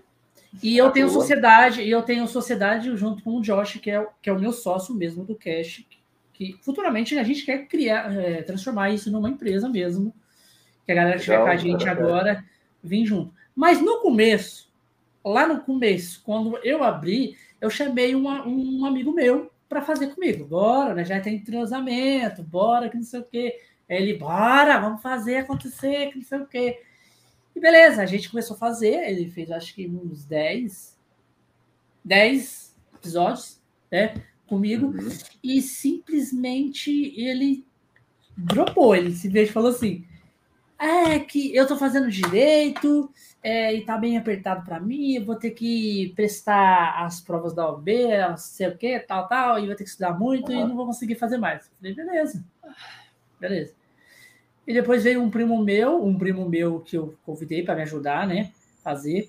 E esse primo meu, tipo assim, esse primo meu veio, falou que ia me ajudar a fazer, mas, tipo, depois de um tempo, ele falou assim, que tipo assim, ó, obrigado, eu vou te ajudar o tanto que, que você quiser, tá? Mas eu, eu não, eu quero que você procure uma pessoa para seguir o projeto com você, tá? Eu não vou te abandonar, não vou te abandonar, mas eu quero que você procure uma pessoa que tenha a mesma visão que você e siga esse negócio. E nisso tem o Josh, né? Que, que é o meu sócio, que ele é um, ele era um participante que veio no cast. E ele curtiu demais, viu a visão que o cast sobre o network, contato com as pessoas, e ter até experiências, tipo assim, é, querendo ou não, a gente. Isso aqui o cast, querendo ou não, ele é um aprendizado. A gente aprende muito. Você aprende muito com uhum. pessoas, né? Pessoas vêm aqui de tudo, qualquer tipo de área. Aqui vem um streamer, aqui vem um músico, aqui vem vem uma pessoa que é artista de desenho, vem de tudo. Então a gente sempre está pegando dicas ou experiências de vidas com pessoas, tipo assim. Ah, isso aqui que eu fiz eu errei, tipo, me deu muita merda para mim. Então, a gente já sabe que a gente fazer aquilo vai dar merda, tá ligado? Tá entendendo? A gente tá aprendendo com o erro da outra pessoa, que a pessoa já falou assim, ó, não, não faça isso, que isso aqui é ruim, eu já passei por isso. Então, a gente já sabe que aquilo é, é ruim. Então, é, é, uhum. é, desse jeito. Tudo que a gente vai fazer, tem umas pessoas que sempre dão para trás e não vê a mesma, não compartilham da mesma visão, né? E dá umas desculpas merda. E eu vou dizer pra você. Só deixa, é, Ti, antes de você prosseguir, vamos só aí, ó. O, o, o, Gabriel mandou você mandar um oi para ele. Fala, Gabriel! Gabriel e o Vikings Hidromels, aí uma marca de hidromel. É... Você já bebeu hidromel? Cara, hidromel não, não conheço, cara. Manda para nós, manda aqui no nosso endereço. São três endereços você mandar, Viking. Ó, hidromel é como se fosse um Parece um vinho, só que ah. é de mel. É, tipo assim, não é um vinho, mas ele é uma, é uma bebida fermentada como o vinho, feita com uhum. um fermento de mel, né? Fermentando o mel. E não sei se você lembra, os vikings é a bebida que os vikings tomavam na época, que é o mel ah, fermentado. Consumindo ele. Hidromel. Hidromel, então. Então, o, o Fábio, o Fábio aí, ó, do, do Vikings Hidromel, tá passando aí para mandar uma boa noite pra gente. Fala, Fábio. E aí ele mandou umas mensagens aí, ah, vai ser igual o Flow. e, e o, o, a gente tá meio que conversando aí para ele fazer um meio ah.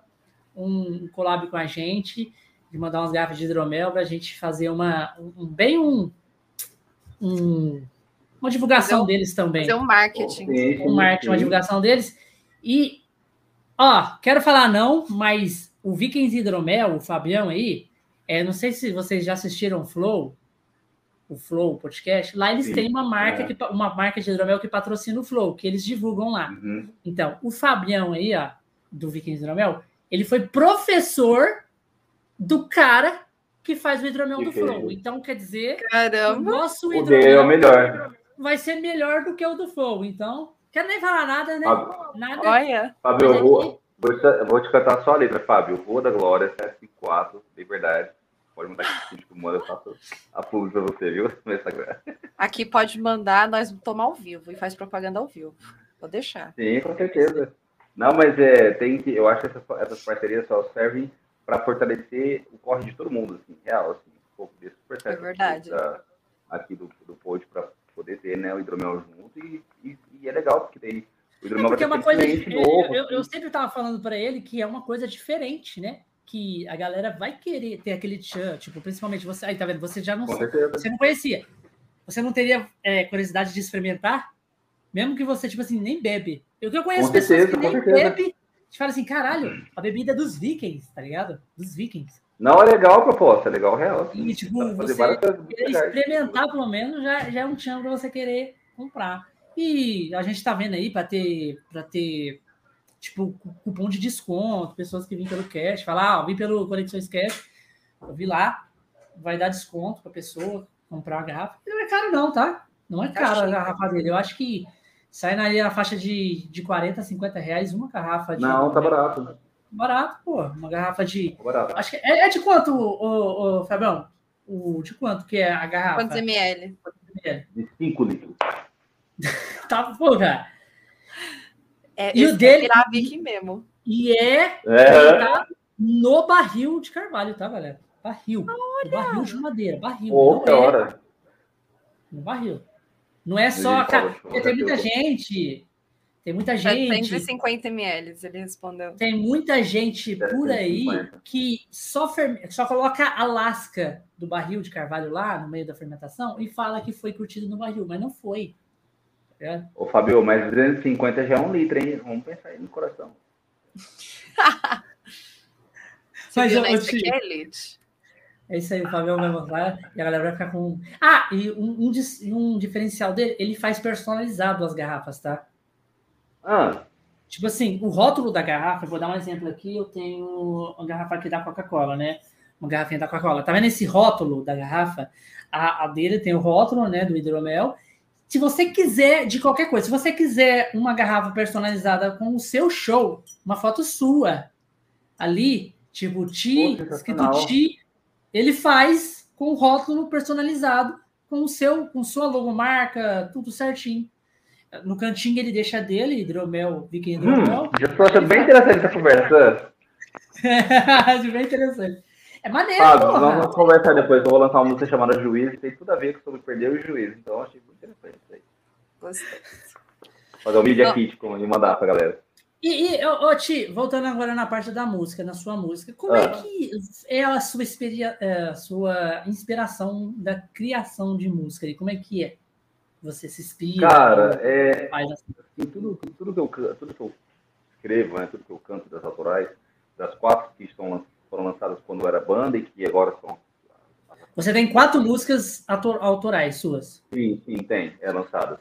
Parece que eu vi que você falou, você falou que a pessoa meio que. Eu, eu vi isso no seu Insta, que você. Que a pessoa escreveu, tem algumas pessoas que escreveu lá que estava. Não é a pessoa que escreveu, eu acho que foi isso. É a mesma pessoa que escreve ou compõe a, a música de sei de quem, da Anitta, uma coisa assim? Ah, pode ser, pode ser. Explica pra gente, que eu não soube explicar aqui. Tá, também é o seguinte.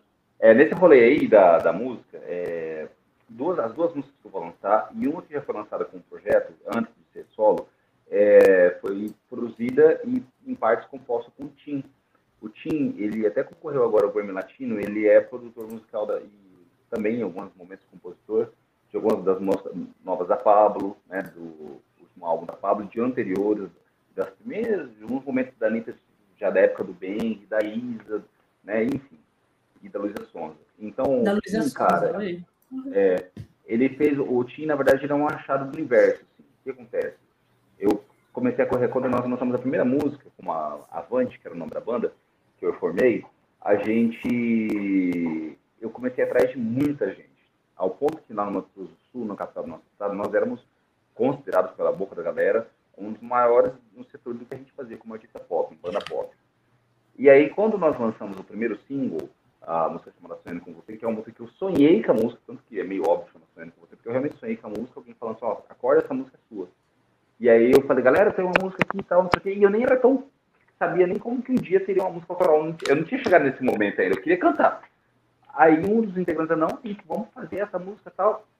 Arrumei uma pessoa para ser a produtora ali, a, a, pessoa que organiza a questão das agendas e das oportunidades, conhecia o guitarrista do Michel Teló, e aí ele falou assim, cara, eu dirijo a gravação. Ele dirigiu a gravação.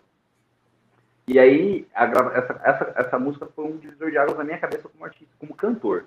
Eu sempre fui muito é, inseguro, né? É, não que eu não seja, mas muito mais. E aí, na semana de gravar música, tinha que fazer, quando você vai gravar, você grava guia. Então você grava exatamente como você vai ser a música final, e as pessoas vão gravando instrumento por instrumento com aquela voz guia. No dia de gravar a voz guia, na segunda-feira, eu não tinha voz nenhuma, porque eu descobri nesse dia que eu tinha rinite alérgica. Então eu gravei muito rouco. E não dava mais para mudar nada na música, nem tom de música, nem nada. Aí eu gravei, tipo assim, é moral real, assim. É, você olhava e você fala, cara, não vai dar para gravar essa música. E aí, aí eu terminei de gravar guias, fui pro banheiro, chorei, parecendo uma, né, uma criança assim, com medo de, né, putz, cara, não acredito. O estúdio todo em carpete aí, que fudeu com a minha alergia mais ainda fui atrás de médico tal, chegou na quinta-feira que era o dia de gravar a minha parte, não sei de que jeito, né, assim, Deus, aí gravei, acabou de gravar, ele virou pra mim assim, olha, parabéns, que legal vocês conseguiram gravar a primeira música de vocês, mas de verdade mesmo, Thiago, eu tô muito impressionado com você, porque eu não imaginava que você ia entregar isso, que na segunda vez não tinha nada para entregar. E eu vi os shows e também achava você mediano. E, caramba, você, literalmente, você é um artista. Você é um cantor. Você só precisa ajustar o instrumento. E eu, né? Falei, caralho. E aí, nisso, quando a gente lançou, eu fiz um, junto com a ex-produtora, toda uma movimentação de lançamento, de rádio, TV, e de ir nos lugares apresentar a música com exclusividade, gravamos clipes, atrás de patrocínio, conseguimos um patrocínio, um valor razoável para o empresário investir na, na, na, coisa da música. Pegamos um, tinha assim, um fã-clube que eram sempre lá vai cacetada de pessoas, panfletaram na cidade inteira, no capital inteiro do meu estado, essa, a, o lançamento dessa música, e aí deu Cara, um mil lá vai cacetada, quase duas mil pessoas indo nos dias do lançamento do show, num lugar, né, que cabia só 800 pessoas. Então, era filas e filas, porque daí a gente lançaria o clipe com exclusividade lá. Na hora que acabasse o clipe, começava o show, pau na boneca. E aí, quando a gente lançou o clipe, a galera do Fan Clube se movimentou essa música em todo lugar, e o Rick Bonadio entrou em contato com a gente. Uhum. Ah, vem para o estúdio e tal, mas assim, viemos para conhecer o Rick Bonadio, eu estudei tudo sobre o Rick Bonadio, a, literatura, a biografia dele, histórias sobre ele, tudo, entendi que não seria lá, mas me deu aquela coisa assim, que é o, o ego, né, a massageira, porra, cara, então consigo fazer isso acontecer.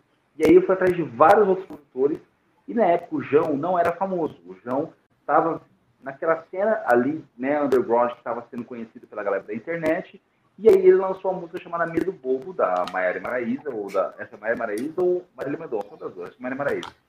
É remix com um cara chamado Zebu, um produtor musical, e eu fiquei loucaço pelo, pelo, por esse coração música.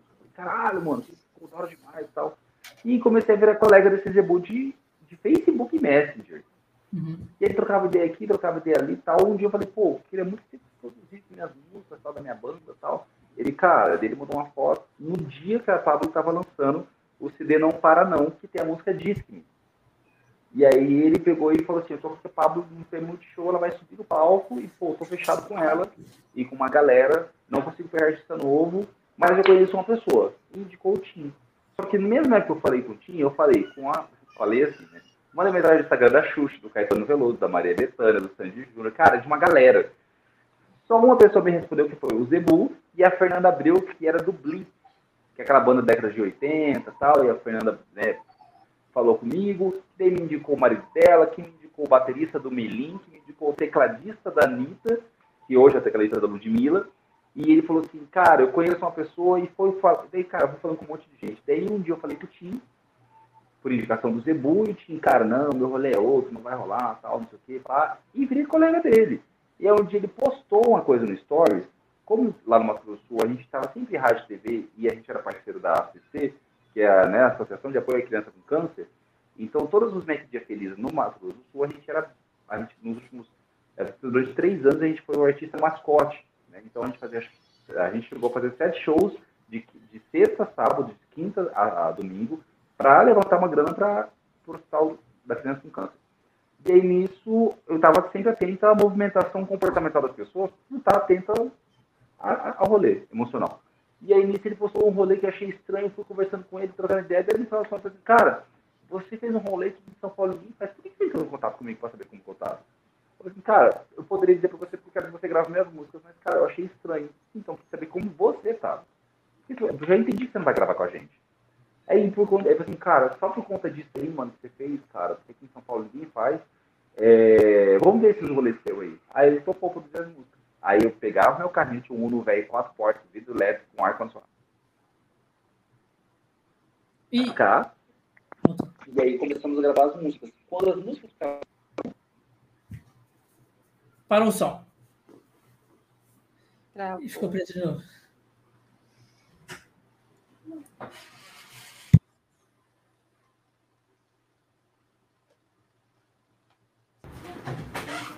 Conseguiu voltar, Tio? Voltei. Voltou. Tá ouvindo? Estamos ouvindo. Estamos. O, as músicas estavam para ficar prontas, daí teve o falecimento né, da minha irmã.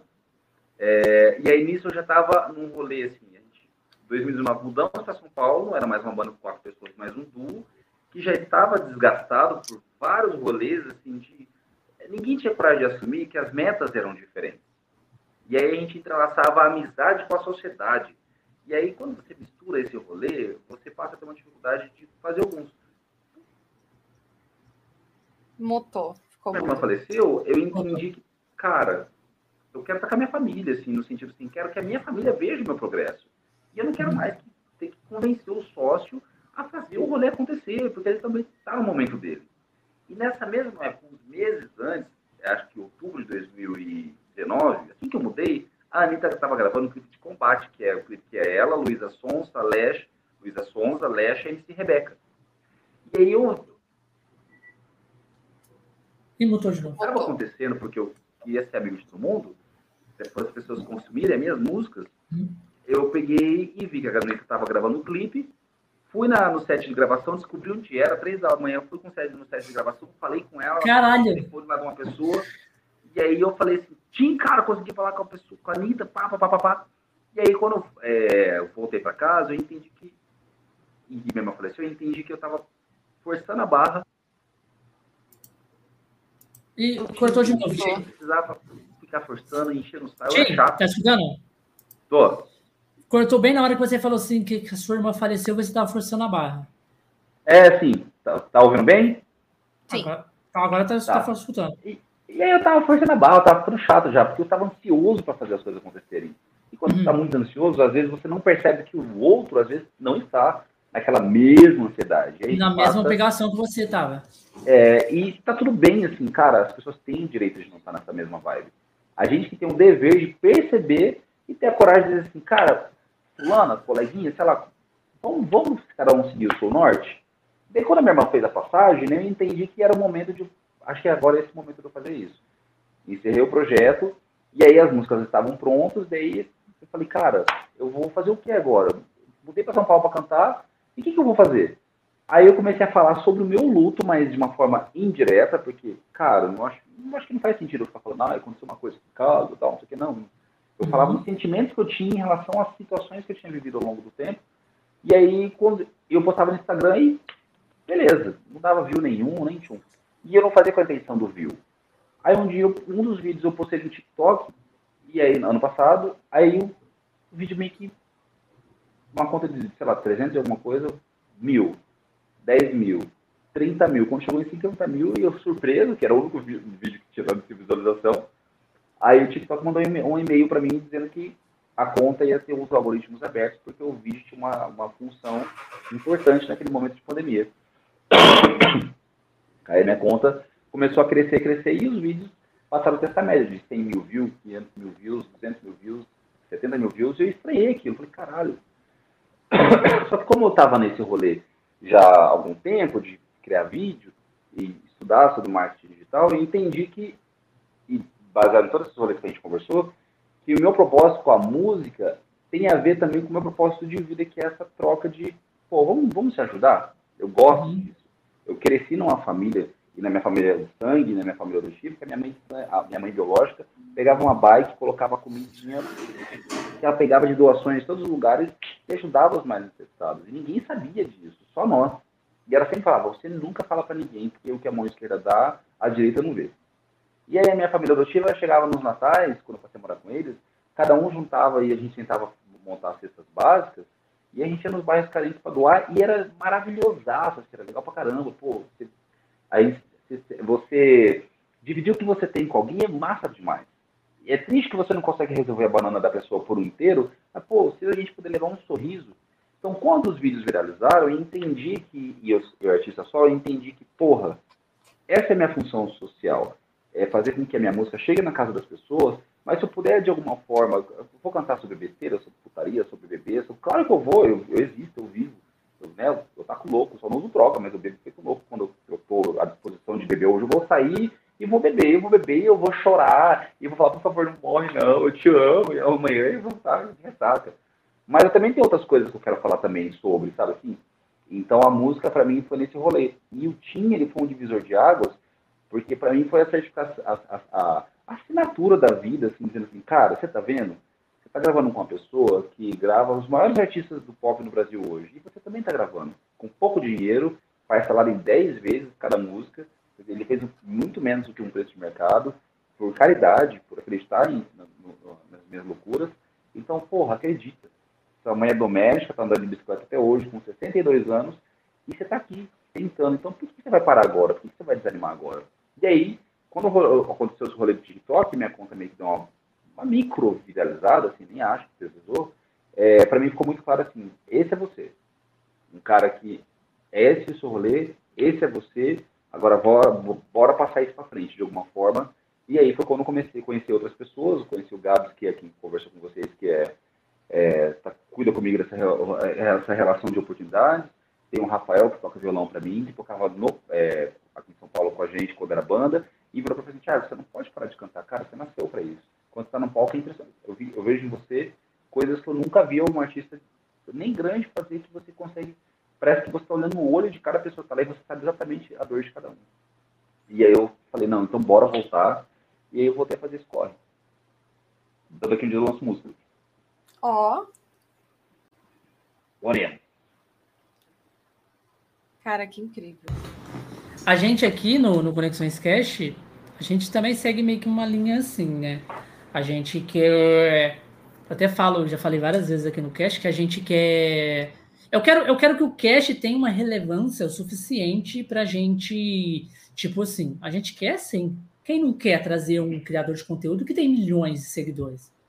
A gente quer trazer. Mas a gente, eu também quero trazer pessoas que estão começando. Tipo assim, a pessoa faz uma coisa interessante, uma pessoa, uma pessoa bacana, não é uma pessoa escrota, e tá ali correndo atrás do sonho dela, a gente quer trazer isso, a pessoa vir aqui e Sim. contar os sonhos dela, contar o, o, o projeto dela, botar ali. Uhum. E ver, tipo assim, eu quero ser relevante o suficiente para poder falar assim, ó, ó, ó um exemplo. Ô, Ti, vem aqui no Oi. cast e vende o seu peixe, tá? Vende o seu peixe. Você está aqui para apresentar o seu projeto. E aí é aonde a galera vai gostar ou não, entendeu? Então você vem e vende seu peixe. Então eu quero ser, é, eu quero que o Conexões Cast se torne relevante o suficiente para pelo menos fazer isso para a comunidade que está iniciando. Eu achei até, até maneiro que o Gabriel entre em contato com a gente, porque ele chegou lá e falando assim, ah, é, eu uso as relações aqui de divulgação do TI, tal, as coisas, e, e, eu achei bacana o podcast de vocês, eu queria, eu queria, eu queria perguntar se ele poderia ir, tá indo aí e divulgar um pouco do trabalho dele. Falei, porra, com certeza, com certeza, não, ele deve vir, ele não, não pode, ele Bora, deve. E tipo, e eu queria até, eu fiquei até curioso, eu não, eu acabei esquecendo até de perguntar para ele de como ele encontrou a gente. Entendeu? Como ele foi Cara, que ele conseguiu achar a gente, tá ligado? Mano, você sabe que assim, né, é, o caso do Gabriel e, e já somando encontrar vocês é o, é o mix das coisas. Quando eu conheci o Gabriel, assim, eu fui numa balada aqui em São Paulo chamada, chamada Agrada Gregos. E aí acontece, a cara grega é uma balada, a balada de São Paulo, né? Todo mundo sem camiseta, todo mundo muito louco, né? Foi o show do El Chan, Groove, Sons e tudo mais, beleza. Só que aí eu sou meio louco da cabeça, quando eu saio nos lugares que envolvem música, eu fico assim, cara, o que eu posso falar pra eles? Eu começo, eu começo a caçar. Então, do mesmo jeito que eu tô, eu tô andando ali, tô bebendo, tô curtindo, tô beijando a boca, mas assim, eu começo a andar pelos, pelos bastidores, eu começo, cara, eu sou um. um Sai uma pessoa que está trabalhando. Você está trabalhando. Você está no mesmo Cara, que você está curtindo assim, você está é, trabalhando. Eu, eu, exatamente, eu beijo na boca aqui, mas eu caso um contato ali. Eu, eu dou uma pegadinha no corpo aqui, mas ao mesmo tempo. Dá um beijinho com o olho aberto todo fechado. Cara, exatamente, gente. Cara, eu tô, eu tô me identificando, eu tô me identificando tanto com o Di. Porque Cara, eu, sou umas meio Bruna Sorvetinha. Cincão, calcinha no chão, a gente paga as contas, sente prazer e cresce na vida. E aí eu falei, cara. É o combo, aqui? kit combo. É o combo, gente. É tipo faz aquele aí. Aí nisso eu descobri que tinha um grupo de WhatsApp dessa balada. Entrei no grupo do WhatsApp e falei, que, enfim, fui fazendo minhas pesquisas. Aí um belo dia, eu tava muito. Eu tenho, eu tenho uns rompantes de puto da vida. Hoje eu tenho que fazer alguma coisa pra, de oportunidade. Eu tenho umas coisas assim. Aí eu tive esse dia, eu falei assim, não, preciso sair da minha casa, vou dar uma volta, falar, não, na, naquele, na, na Avenida Paulista tem um parque, bem na Avenida Paulista, parque do, do MASP. Sentei lá conversei com Deus, pá, galera, e aí, pô, pô, tal, quero ver o rolê e tal, e aí, cadê meu corre? E aí eu no, apareceu uma notificação no grupo Agrada Gregos, ah, de festa, ah, vai rolar uma festa aqui. E o, Gabriel, o Gabriel respondeu. E tava, e, e da hora que eu peguei, entrei no WhatsApp dele, eu, eu falei assim, ah, quem é esse cara, né? Morreu o assunto, que ele falou de um jeito lá que eu não sei o que me chamou a atenção a mensagem do Gabriel. Aí eu falei assim, cara, já que todo mundo nesse grupo aqui é de balada e sai alguém que deve mexer com marketing, alguma coisa assim, mandei. Gente, ó, eu sou artista, eu preciso de uma ajuda no meu corre, aqui que tal? E o Gabriel na mesma hora respondeu. Olha. Eu topo, eu topo. Aí eu ele falou assim, ah, qual que é o seu rolê? E ele falou assim, debochadíssimo, cara positivar. Aí ele me mandou mensagem e a gente começou a trocar ideia. E aí, papapá, papapá, e ele estava buscando umas respostas, tal, ele, ele, ele tem a fé dele, fala, ah, pô, você vem como resposta um negócio que eu tava, será que ele falou médico, seu TDAH é disléxico, diagnóstico, cara, então eu esqueço tudo que eu falo e troco tudo. Aí eu falei, porra, então bora. E o médico foi tão da hora assim que na hora que a gente sentou para conversar pessoalmente, para que a gente já, já se conhecia, já veio um caderninho, já foi um, querendo um plano de, de planejamento de carreira, tal, junto comigo. E aí eu, eu falei assim, Gado, e é, conjunto com o que ele falou assim, a gente precisa fazer que as pessoas conheçam a, a, a, essa história.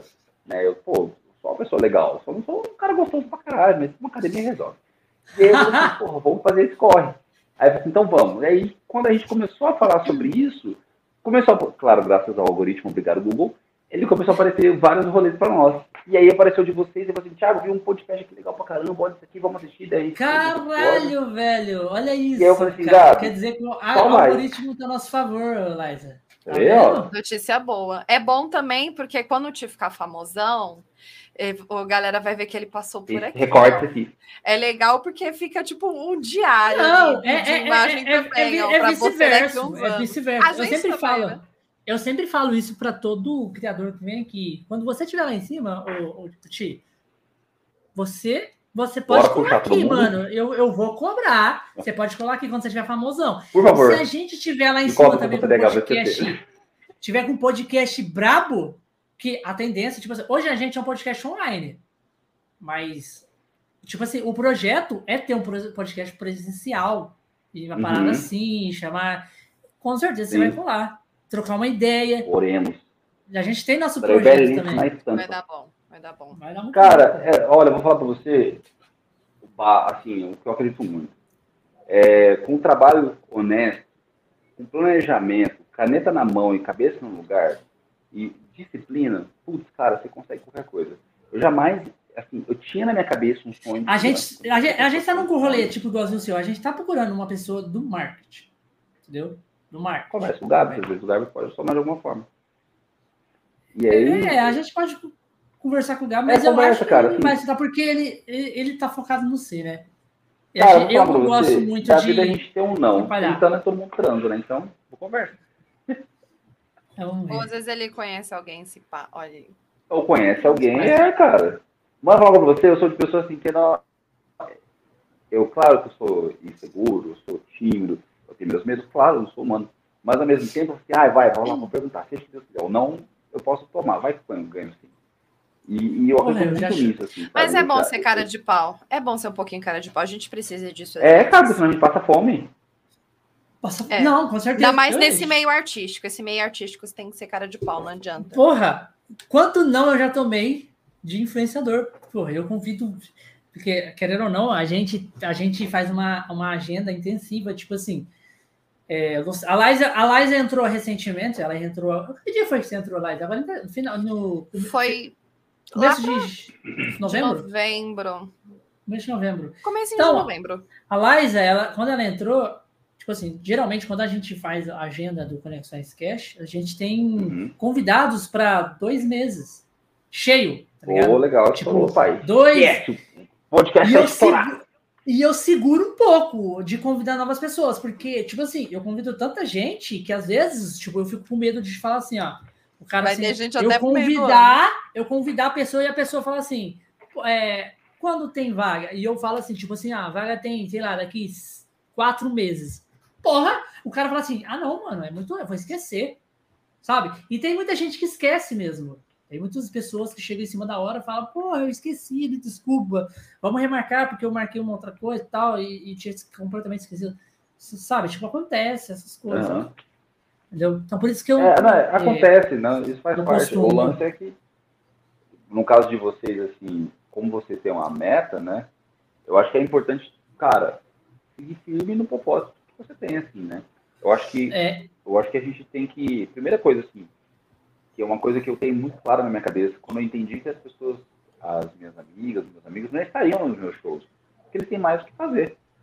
E, cara, eu tenho, assim, para falar para você, assim, a minha mãe adotiva nunca foi no meu show. E é uma pessoa que eu amo, eu devo a, a ela a minha continuidade na Terra. Ela nunca foi. E na minha cabeça ela não tem essa crise, tipo assim, ela não me apoia. Ela me apoia de outras formas. Então, isso deixou muito claro para mim que a primeira pessoa que tem que acreditar no que você faz é você. Exatamente. Coisa. É verdade. Se você, tomar, se, se você não correr se você achar que uma pessoa assim da sua família ah, não tá colando, porque, porque, eles vão ser os últimos mesmo.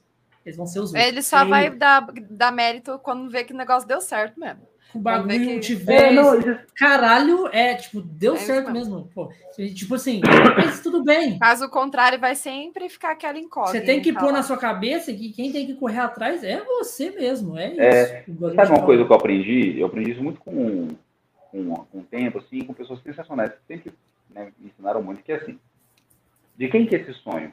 É meu? É. De quem que é essa escolha? É minha? E a, ah, pessoa, ah, e a gente fica, é e a gente fica esperando muito das outras pessoas.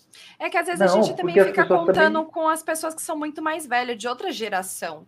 Então, às vezes, para elas, elas não vê futuro nisso, porque é uma coisa que ela não entende. Ela não conviveu com esse tipo de coisa, ela não faz ideia de como é que funciona, quando que você pode ganhar, porque a, a, a preocupação da, da pessoa é que tá, quando você vai ganhar? Você vai conseguir pagar as contas? Você vai conseguir se manter? Vai conseguir sobreviver? Sim. Então a pessoa vê, tá, mas você tá ganhando dinheiro ficando o dia todinho no quarto trancado? Como? Então, é, não uhum. acompanha. Né? É, então tipo, é tudo coisa é. que tem que dar certo, você tem que conversar e tem que ir atrás. É tipo igualzinho a Liza. A Liza tem um canal no YouTube que ela faz. É, chama Machinima. Machinima. Machinima. Você sabe é, é websérie. É websérie, webfilme. Machinima é websérie, webfilme, só que eu faço no The Sims 4. É, seria qualquer é, produção de cunho cinematográfico que é feito gravado dentro de algum jogo. Né? No caso, eu utilizo o The Sims 4. Ah, isso é sensacional! E ela então, faz todo o roteiro. Cenário, e todas as cenas, cenário, tudo é ela que faz os personagens, ela que posiciona as telas. Depois vem a parte da dublagem. Gravo. Além uhum. de fazer o roteiro, ainda tem as falas, o que, que aquela pessoa Sonoplastia, tudo. Tudo. Eu assisti daquele joguinho, que virou uma febre uma vez, que é um joguinho até meio devagarzinho assim, eu assisti alguns. Eu adorava é capaz de você ter visto é, a, mais, a mais famosinha de The Sims 4 é o Girls in the House, né? Que é o Raoni. Provavelmente. É porque virou meme uma época, então provavelmente você Aham, sim, eu vi. Aí, tá vendo? É o mesmo não, gênero, só que eu não trabalho muito com comédia. Eu fiquei uns meses sem postar. Na verdade, eu tava ó, um ano sem postar. Eu é, voltei Mulher. a postar porque eu deixei dois projetos abertos, em aberto. Aí eu vou finalizar.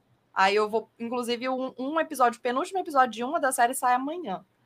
Mas aí é. Não sei se eu vou voltar, mas esses que eu deixei em aberto eu vou finalizar um ano depois. Não, é porque dá o povo ah, quer é me matar. Isso, né? O povo quer me matar, mas tudo Não, bem. e tem público, gente, tem público pra tudo hoje. Pra tudo. O negócio é acreditar no rolê que faz e pé no pai que o rolê sai. Ou fazer porque gosta também, né? Às vezes é, não dá muito retorno, sim. mas se é um negócio que você gosta muito, faz bem. Às vezes está tá dando retorno, no caso da Liza. Às vezes está dando retorno, mas está ficando uma coisa maçante para ela. Maçante. Ela não quer continuar. Por isso que ela vai finalizar o que ela fez e ela não quer continuar, porque ficou uma coisa. É que assim, não é que eu queria parar. Eu gosto de fazer. Só que o que me cansou é que assim, o pessoal fixou num gênero né? O pessoal gosta de um negócio assim mais clichêzinho e eu não gosto. Eu gosto de fazer um negócio mais assim que você terminou de assistir, você fica, meu Deus, eu quero chorar, quero tremer, eu tô sentindo impacto. Eu gosto de fazer uns negócios mais assim, sabe? E o pessoal uhum. gosta de novelinha, bobinha, previsível. Eu não Sim, gosto, é, entendeu? Então, tipo, eu fiz uma lá no canal, que foi é, inclusive a mais famosinha, é, não é que eu não goste, mas é que fico, enjoei porque o pessoal só queria aquilo. Só aquilo, só aquilo, só aquilo, e você não consegue fazer as coisas que Qual você que gosta. É? Delirium, claro. a Delirium.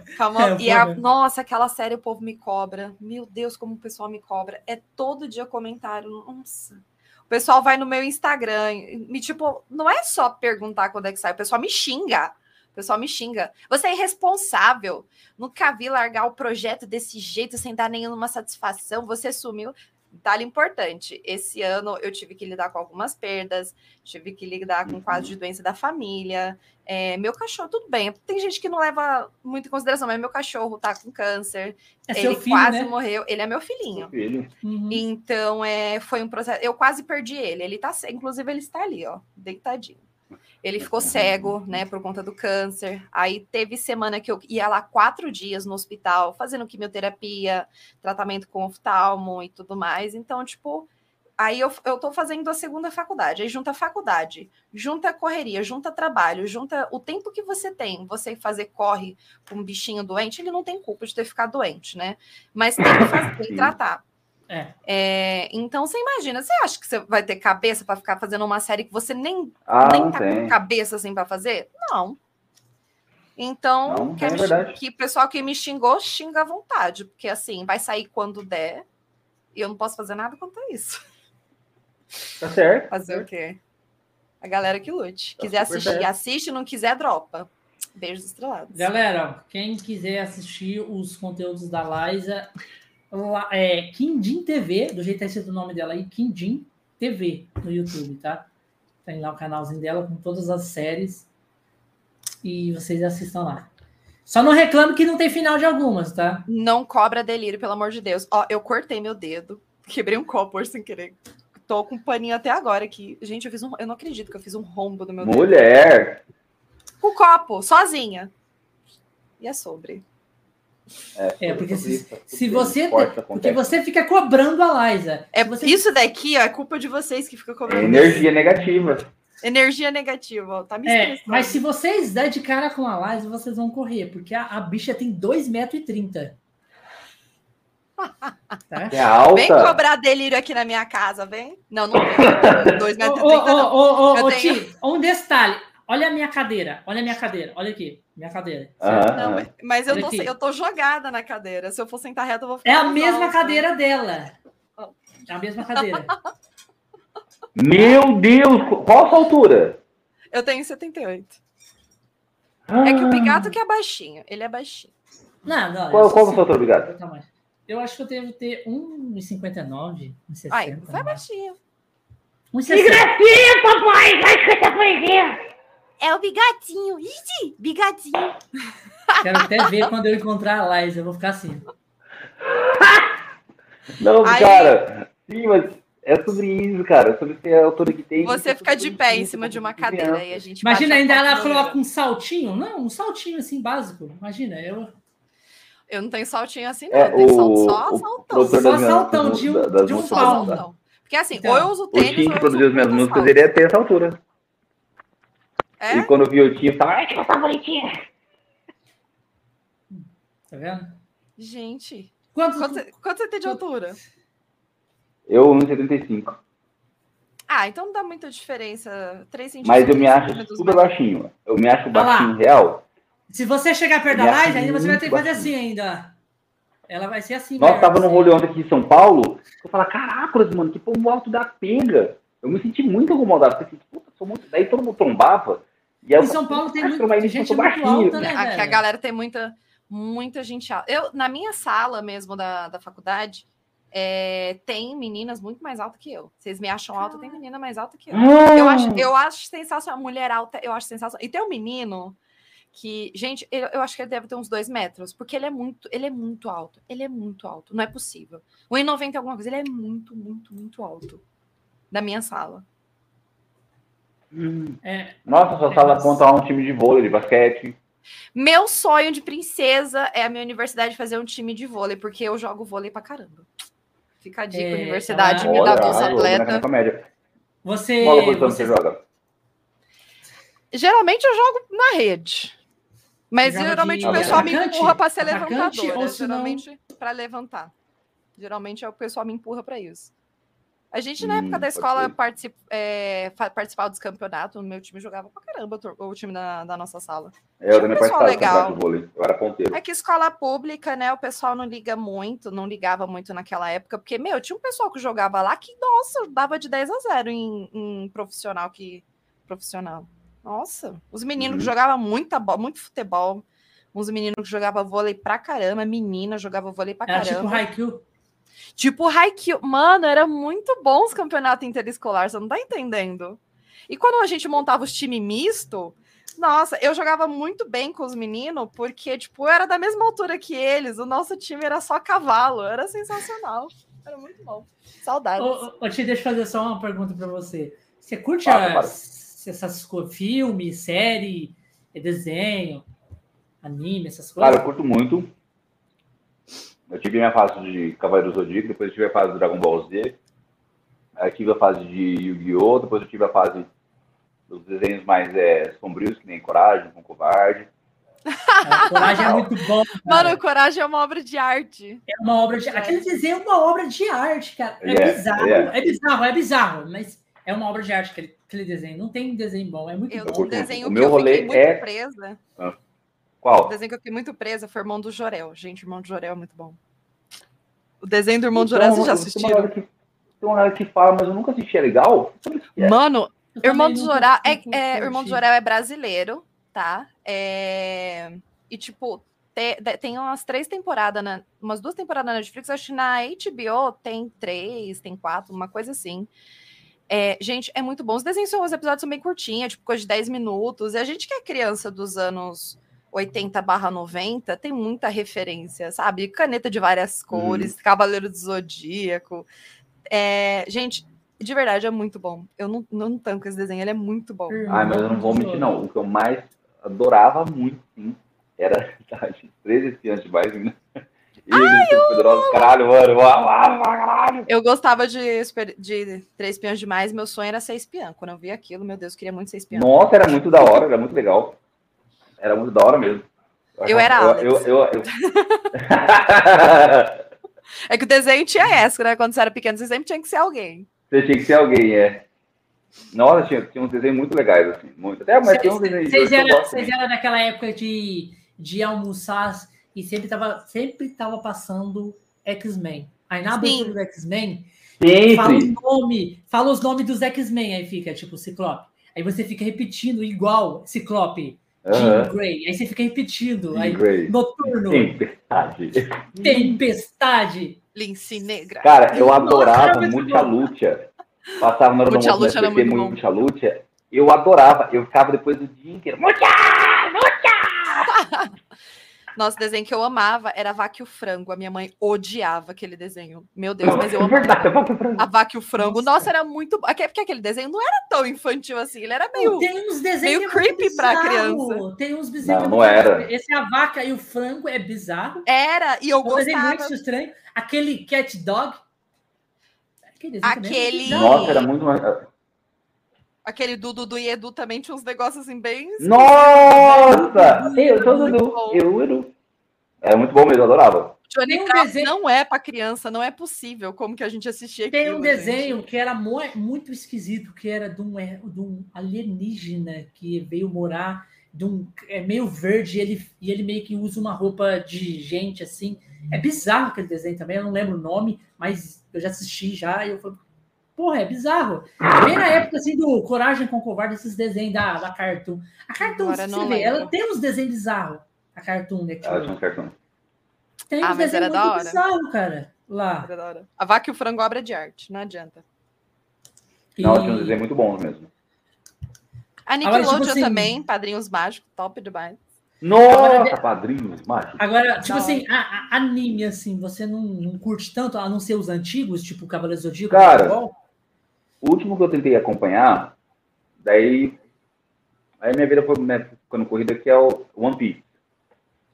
Também. Muito One Piece. Não tem nem como. Não tem nem como você acompanhar. Alguém com a carreira de Mas, artista é... que tá tão ocupado é meio difícil acompanhar One Piece, né? Aí eu não consigo muito acompanhar assim, os, os rolês, sabe assim? Eu, eu tentei assistir a uh, Death Note. Nossa, Death Note é Primeiro eu comecei a assistir pelo, pela série, mas eu achei a série muito eu não tava na vibe de sangue, não. Eu não tava numa época. Você tá falando a série o quê? Que...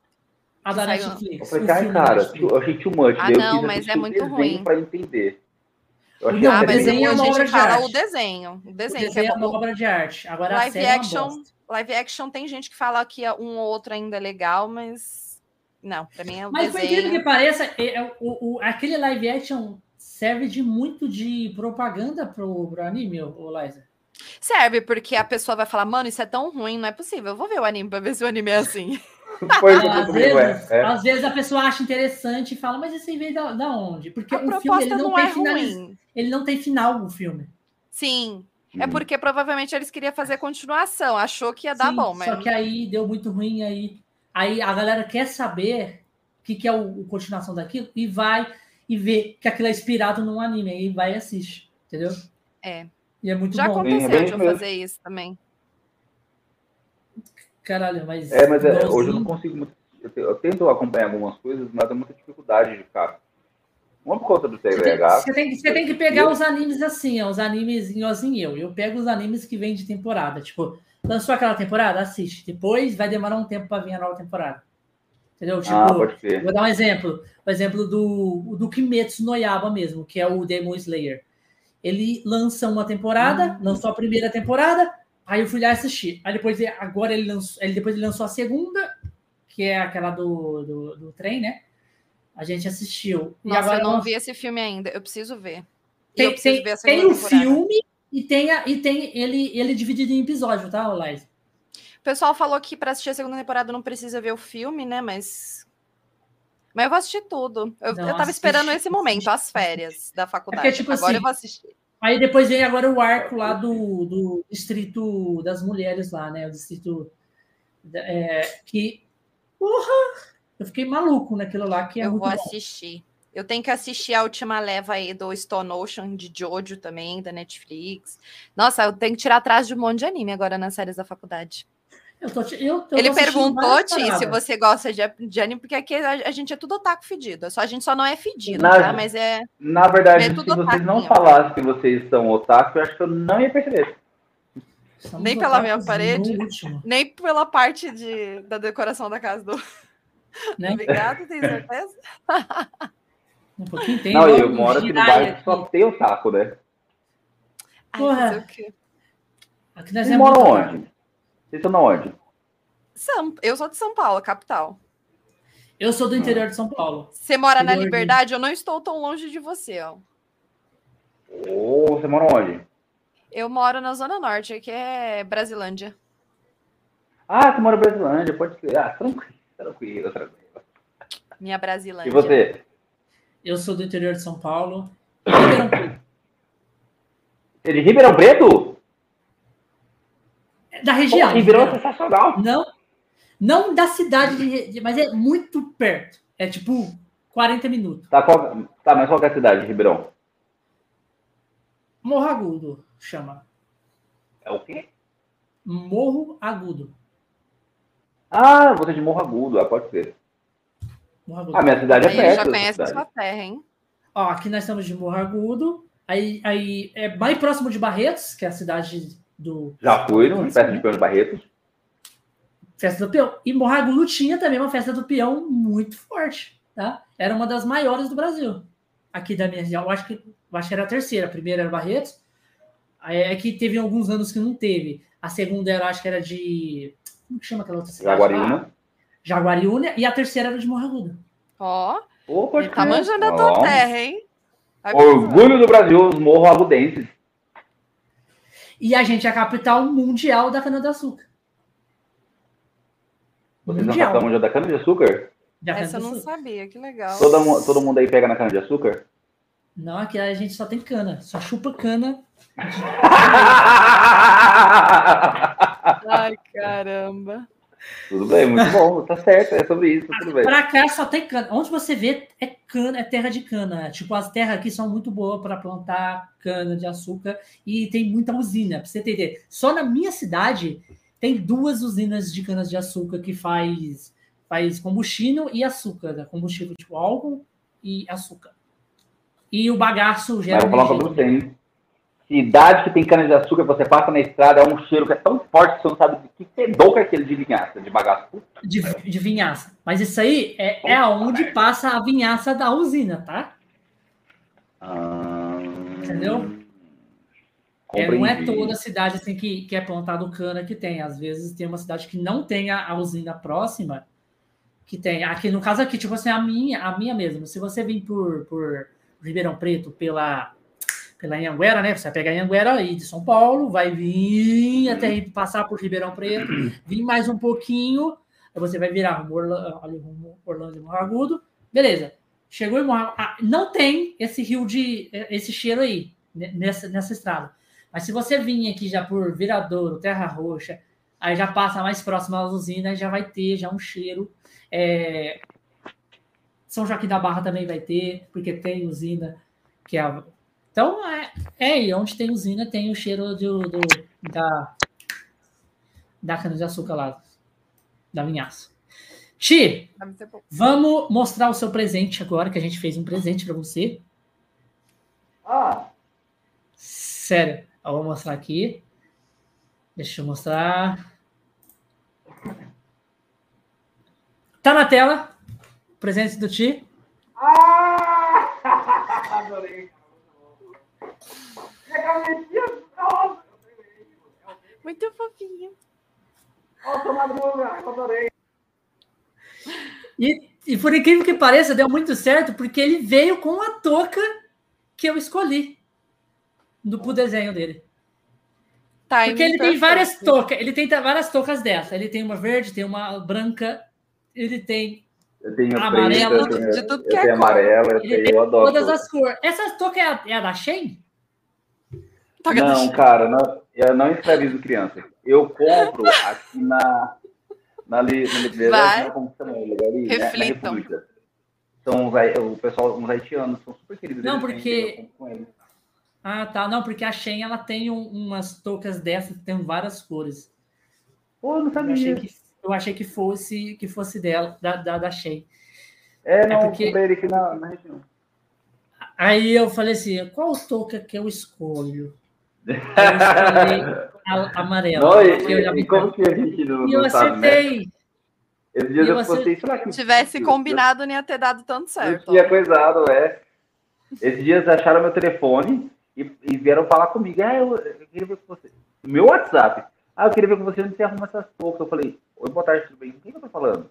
Ah, eu te sigo não sei aonde, tal, não sei o que, eu tô falando essas toucas. Caralho, como é que o cara conseguiu? Não, tem, tem gente que é bem creepy, tem gente que é creepy. A Caralho. galera... Eu assustei, na verdade. Mas eu fiquei muito feliz, cara, que é a minha toquinha. Eu vou, eu vou mandar imprimir isso aí, vou fazer um quadro disso aí. Diz aqui? Eu vou te mandar, tá? É, vou te mandar essa aqui. Vou te mandar o personagem sozinho. Aí você. É, a gente vai te mandar ele em perfil redondinhos, que você pode colocar de perfil também, de qualquer coisa que você quiser. Eu adorei. E uma compridinha que dá para você colocar de, de, de stories, fazer stories. Tá até aqui, eu acho, elas. Aqui, ó. Compridinha. Ah, que gracinha, eu adorei. Sim. Os inimigos que lutem, porque eu, eu tenho meu próprio avatar. Vai pensando. Isso aqui é Elite. Isso aí. Tem todas aqui que a gente fez para você. Espero que você ah, tenha gostado. Obrigado. Espero que você tenha se, tenha, que, é, tenha se identificado. Você achou que pareceu com você? Boa, caramba! Rapaz. Igual. Eu adorei. É isso aí. Ô, Ti. Quem que fez? Não sei. Foi eu. O, o, o, Vamos ver se eu acerto o lado. Aqui. Eu nunca acerto o lado. Foi eu. Eu que faço as. as Ele as que é o, o desenhista.